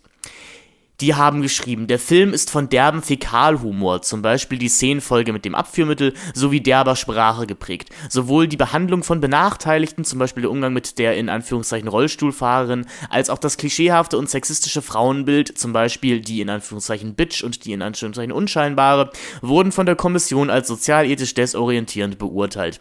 Die teils völlig überzogenen Darstellungen, zum Beispiel die Sozialarbeiterin, und die schwierige Schwesternbeziehung, die in Richtung Psychoterror durch die ältere der beiden geht, wurden ebenfalls als problematisch beurteilt. Auch Themen wie das Dealen von Drogen, obwohl es sich letztendlich nur um Abfüllmittel bzw. Viagra handelt, oder Anspielungen an Folterbilder, zum Beispiel Fesselungen in einem Käfig mit einer Maske über den Kopf, sollen zwar lustig sein, wurden in dieser Art der Inszenierung von der Kommission aber als äußerst heikel bewertet. Deshalb freigegeben ab 10 Jahren. Na, wir sind glaube ich, alle froh, dass wir jetzt gerade nicht in Cannes sitzen und da irgendwelchen Quatsch schauen, sondern dass wir hier zu Hause geblieben sind, um die Lochis zu gucken. Auf jeden Fall. Also Gewinner machen das. Ein letztes Highlight, das Bild auf Wikipedia ist nicht das Kinoplakat, sondern das Bild der Single zum Film. Da hat man sich nicht mal eher bei Wikipedia. In, in der Wikipedia-Zentrale ähm, hat man sich ja nicht mal Mühe gegeben, ähm, um diesem Film gerecht zu werden. Naja. Ja, Jungs, ähm. Ich glaube, wir sind am Ende. Also auch so am Ende. Das war Bruder vor Luda. Was hat's uns gebracht? Wenig. Wir haben nichts und gleichzeitig sehr viel erfahren über Jugend in den, in im Jahre 2015, über Star und Fandom im Jahre 2015. Äh, danke, danke Daniel Schröckert an dieser Stelle, dass du unwissenderweise uns diesen Film ausgesucht hast. Ähm, es war Du hast, also äh, Daniel hat mir viel Spaß gewünscht. Ich habe geschrieben, naja, so kann man das auch nennen. Ich weiß nicht, wie man das jetzt nennen kann, aber es hat mir auf jeden Fall sehr viel Spaß gemacht, mit euch beiden darüber zu reden. Lukas, du hast uns einen neuen Film mitgebracht, über den wir als nächstes beim German Gulasch sprechen dürfen. Was ist denn das? Ja, du hast mir eine Auswahl mit zehn Filmen gegeben und ich habe dann tatsächlich einfach im Vorfeld mich entschieden, äh, etwas ganz anderes zu nehmen, denn wir haben gerade im Vorfeld schon darüber geredet, die Crazy Race-Reihe, die äh, ausgestrahlt ausgestrahlt worden ist auf RTL, eine Comedy-Reihe, äh, so eine Parodie-Geschichte, vielleicht irgendwie an so Fast and the Furious oder sowas angelegt mit großen Stars. Ich dachte, das passt perfekt in eure Crazy German Gulasch Welt, Crazy Race. Im besten Fall äh, Teil 1 bis 4. Ich glaube, im vierten Teil oh, gehen sie nach Afrika. Also je mehr ihr davon schauen könnt, desto besser natürlich. Also das, also das Angebot an Leuten ist doch irre. Im vierten Teil zum Beispiel sind Mirja Bös, Ruth Moschner, Kathi Karenbauer, Herbert Feuerstein, Ottfried Fischer, Paul Panzer, Dirk Bach, Mike Krüger, Karl Dahl, also ich, da, da bleibt, glaube ich, kein Auge trocken und ich denke, ihr werdet sehr viel Spaß haben. Ich finde vor allem schön, dass die Untertitel dieser Filmreihe auch so einen Abriss über deutsche Geschichte geben. Also es geht mal um die DDR, wir gehen mal zurück nach Afrika, so zur Kolonialzeit. Also ich glaube, da wird bestimmt auch sehr viel deutsche Vergangenheit und Identität verhandelt. Ja, im zweiten ja. Teil, wie du schon sagst, warum die Mauer wirklich fiel, das möchte ich natürlich auch einfach wissen. Und ich möchte wissen, was da mit Wolke Hegenbart und Dirk Bach und Kathi Karrenbauer und Martin Schneider und Otto Walkes und Michaela Schaffrath zu tun haben. Und Daniel Kübelberg. Oh, ich hoffe, Daniel Kübelberg fährt nicht äh, Schiff in dem, in dem Film. Tja, mal schauen. Äh, ich bin natürlich, also, wenn ihr nur ein oder zwei davon schafft, finde ich das auch nicht schlimm, aber je mehr von diesen Filmen ihr für die Sendung seht, desto mehr äh, Respekt habe ich vor euch und eurem Projekt das ist schon eine psychische Belastung, die, die, die einem da auferlegt wird. Also das hat, wie gesagt, es hat, also die, die wirklich sinnbildliche Szene für German Gulasch ist immer die ähm, Ludovico-Methode aus o Clockwork Orange mit weichen Klammern direkt an den Augen und irgend und einem Lukas Bawenschik, der direkt neben uns sitzt und uns Augentropfen in die Augen macht, damit wir weiter racen. Und noch so diabolisch lacht. ja. Aber wisst ihr, ihr werdet damit in einer Gemeinschaft von äh, beim Ausstrahlen des zweiten Teils zum Beispiel haben fast sieben Millionen Deutsche zu zugeschaut. Und ich meine, da, da schließt man sich doch gerne an. Habt ihr von den Lochis nicht gelernt? Man möchte doch auch vielleicht ein bisschen wie die anderen sein, oder? Affirmation ist ja eigentlich auch ganz cool.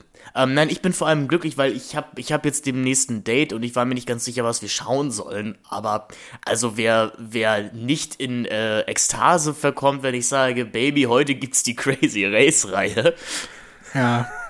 Also ich glaube auch nicht, dass sich noch irgendjemand an diese Filme erinnert. Ich weiß auch, wie bin ich eigentlich darüber gerade gestolpert? Wir haben das im Vorgespräch auf einmal plötzlich zum Thema gehabt. Ähm, auf jeden Fall habe ich das Gefühl, da wird sicher ein Juwel aus der deutschen Fernsehgeschichte freigelegt. Knapp 20 Jahre ist der erste Teil her und seitdem ist viel passiert. Und ich glaube, vieles davon ist auch in diesen vier, beziehungsweise es gab ja sogar noch eine Art Nachfolge mit CIS, den du sogar gesehen hast, Finn. Ich glaube, da ist viel deutsche Geschichte, viel Weltgeist einfach eingeschlossen in, in Kino. In, naja, nicht Kino, in Fernsehen. Ich hab Bock, ich freue mich. Lukas, wunderschön, dass du da warst. Was sind gerade so deine aktuellen Projekte? Wo kann man dich lesen, hören, unterstützen? Ähm, ja, gut, du hast von, von Mediabooks äh, gesprochen. Demnächst sollte Misfits, der John Huston-Film, äh, der letzte Film von Marilyn Monroe, in einem schönen Mediabook erscheinen, zu dem ich einen Text beigesteuert habe. Ansonsten liest man mich an den üblichen Stationen, zum Beispiel beim Filmdienst über Filme wie Flucht nach Marseille oder ähm, den neuen Film von äh, Lucien Casting Taylor und äh, Verena Paravel und ansonsten bin ich natürlich bei äh, Long Take, dem äh, Podcast, wo ich persönlich mit Leuten über Filmthemen rede. Bei Cuts von Christian Eichler bin ich regelmäßig zu Gast. Da nehmen wir bald eine Folge über alle Fast and the Furious Filme auf. Das heißt, die bin ich gerade ähm, äh, fast marathonartig am Nachholen und das äh, amerikanische Crazy Race. Genau, das also äh, viele wissen das nicht, inspiriert von der deutschen Crazy Race Reihe, ähm, relativ plump abgeguckt, aber gut bei so Erfolgen, da guckt man halt natürlich auch mal über den Teich. Und dann gibt's natürlich noch Kulturindustrie, wo ich mit drei wunderbaren Kollegen einmal im Monat über popkulturelle Themen spreche, zum Beispiel in der aktuellen Ausgabe über Bo is Afraid. Und äh, ansonsten, ich weiß nicht, wann das hier veröffentlicht wird, aber am äh, 31. Mai gibt es ja auch eine Veranstaltungsreihe, wo du mich eingeladen hast, richtig, Finn? Vielleicht machst du noch mal dafür Werbung. Also, wenn ihr gerade am 31. Mai diese Folge beendet habt, dann könnt ihr jetzt ganz, ganz schnell äh, auf euer Fahrrad springen und zum äh, Medienzentrum der Uni Hamburg eilen, denn da stellt Lukas Bawenschik im Rahmen meiner Ringvorlesung Forum Das ist Film Olivier Assayas äh, Film Personal Shopper mit Kristen Stewart vor, denn das Thema als Highlight der 2010er Jahre. Und du, Lukas, hast Personal Shopper als ein Highlight der 2010er Jahre auserkoren, hältst einen kleinen Einführungsvortrag, dann schauen wir gemeinsam den Film und danach gibt es eine Diskussion. Das klingt doch nach einem gelungenen Abend, denn im Gegensatz zu äh, Misfits, über den du geschrieben hast, sind wir ja durchaus gesellschaftsfähig, nicht wahr? Oh je. Ja, auf jeden Fall wird man damit wahrscheinlich mehr Spaß haben als mit Bruder vor Luder oder vielleicht mehr zum Nachdenken über die Frage, wie unsere Welt heute funktioniert. Aber das kann ich natürlich auch nicht versprechen. Ich weiß ja nicht, wie inspiriert ihr von Bruder vor Luder seid. Genau. Patrick, ich würde sagen, wir steigen jetzt ins Auto und brettern, brettern mal durch die deutsche Wallerei oder so. Ich meine, ich weiß ja noch nicht, was in diesem Film vorkommt. Ich bin gespannt. Ich habe Angst. Das, das ist so geil, ihr müsst es halt wirklich machen, wenn ich das jetzt sage. Ja, auf dieser Note, schön, Jungs, dass ihr dabei wart. Schön, dass du dabei warst, Lukas. Bis zum nächsten Mal, wenn wir uns ein schönes dampfendes Gulasch einschenken. Bye, bye. Bye. Ciao. Ich würde ja sagen, vielen Dank für die Einladung, aber ich will jetzt auch nicht übertreiben. Also.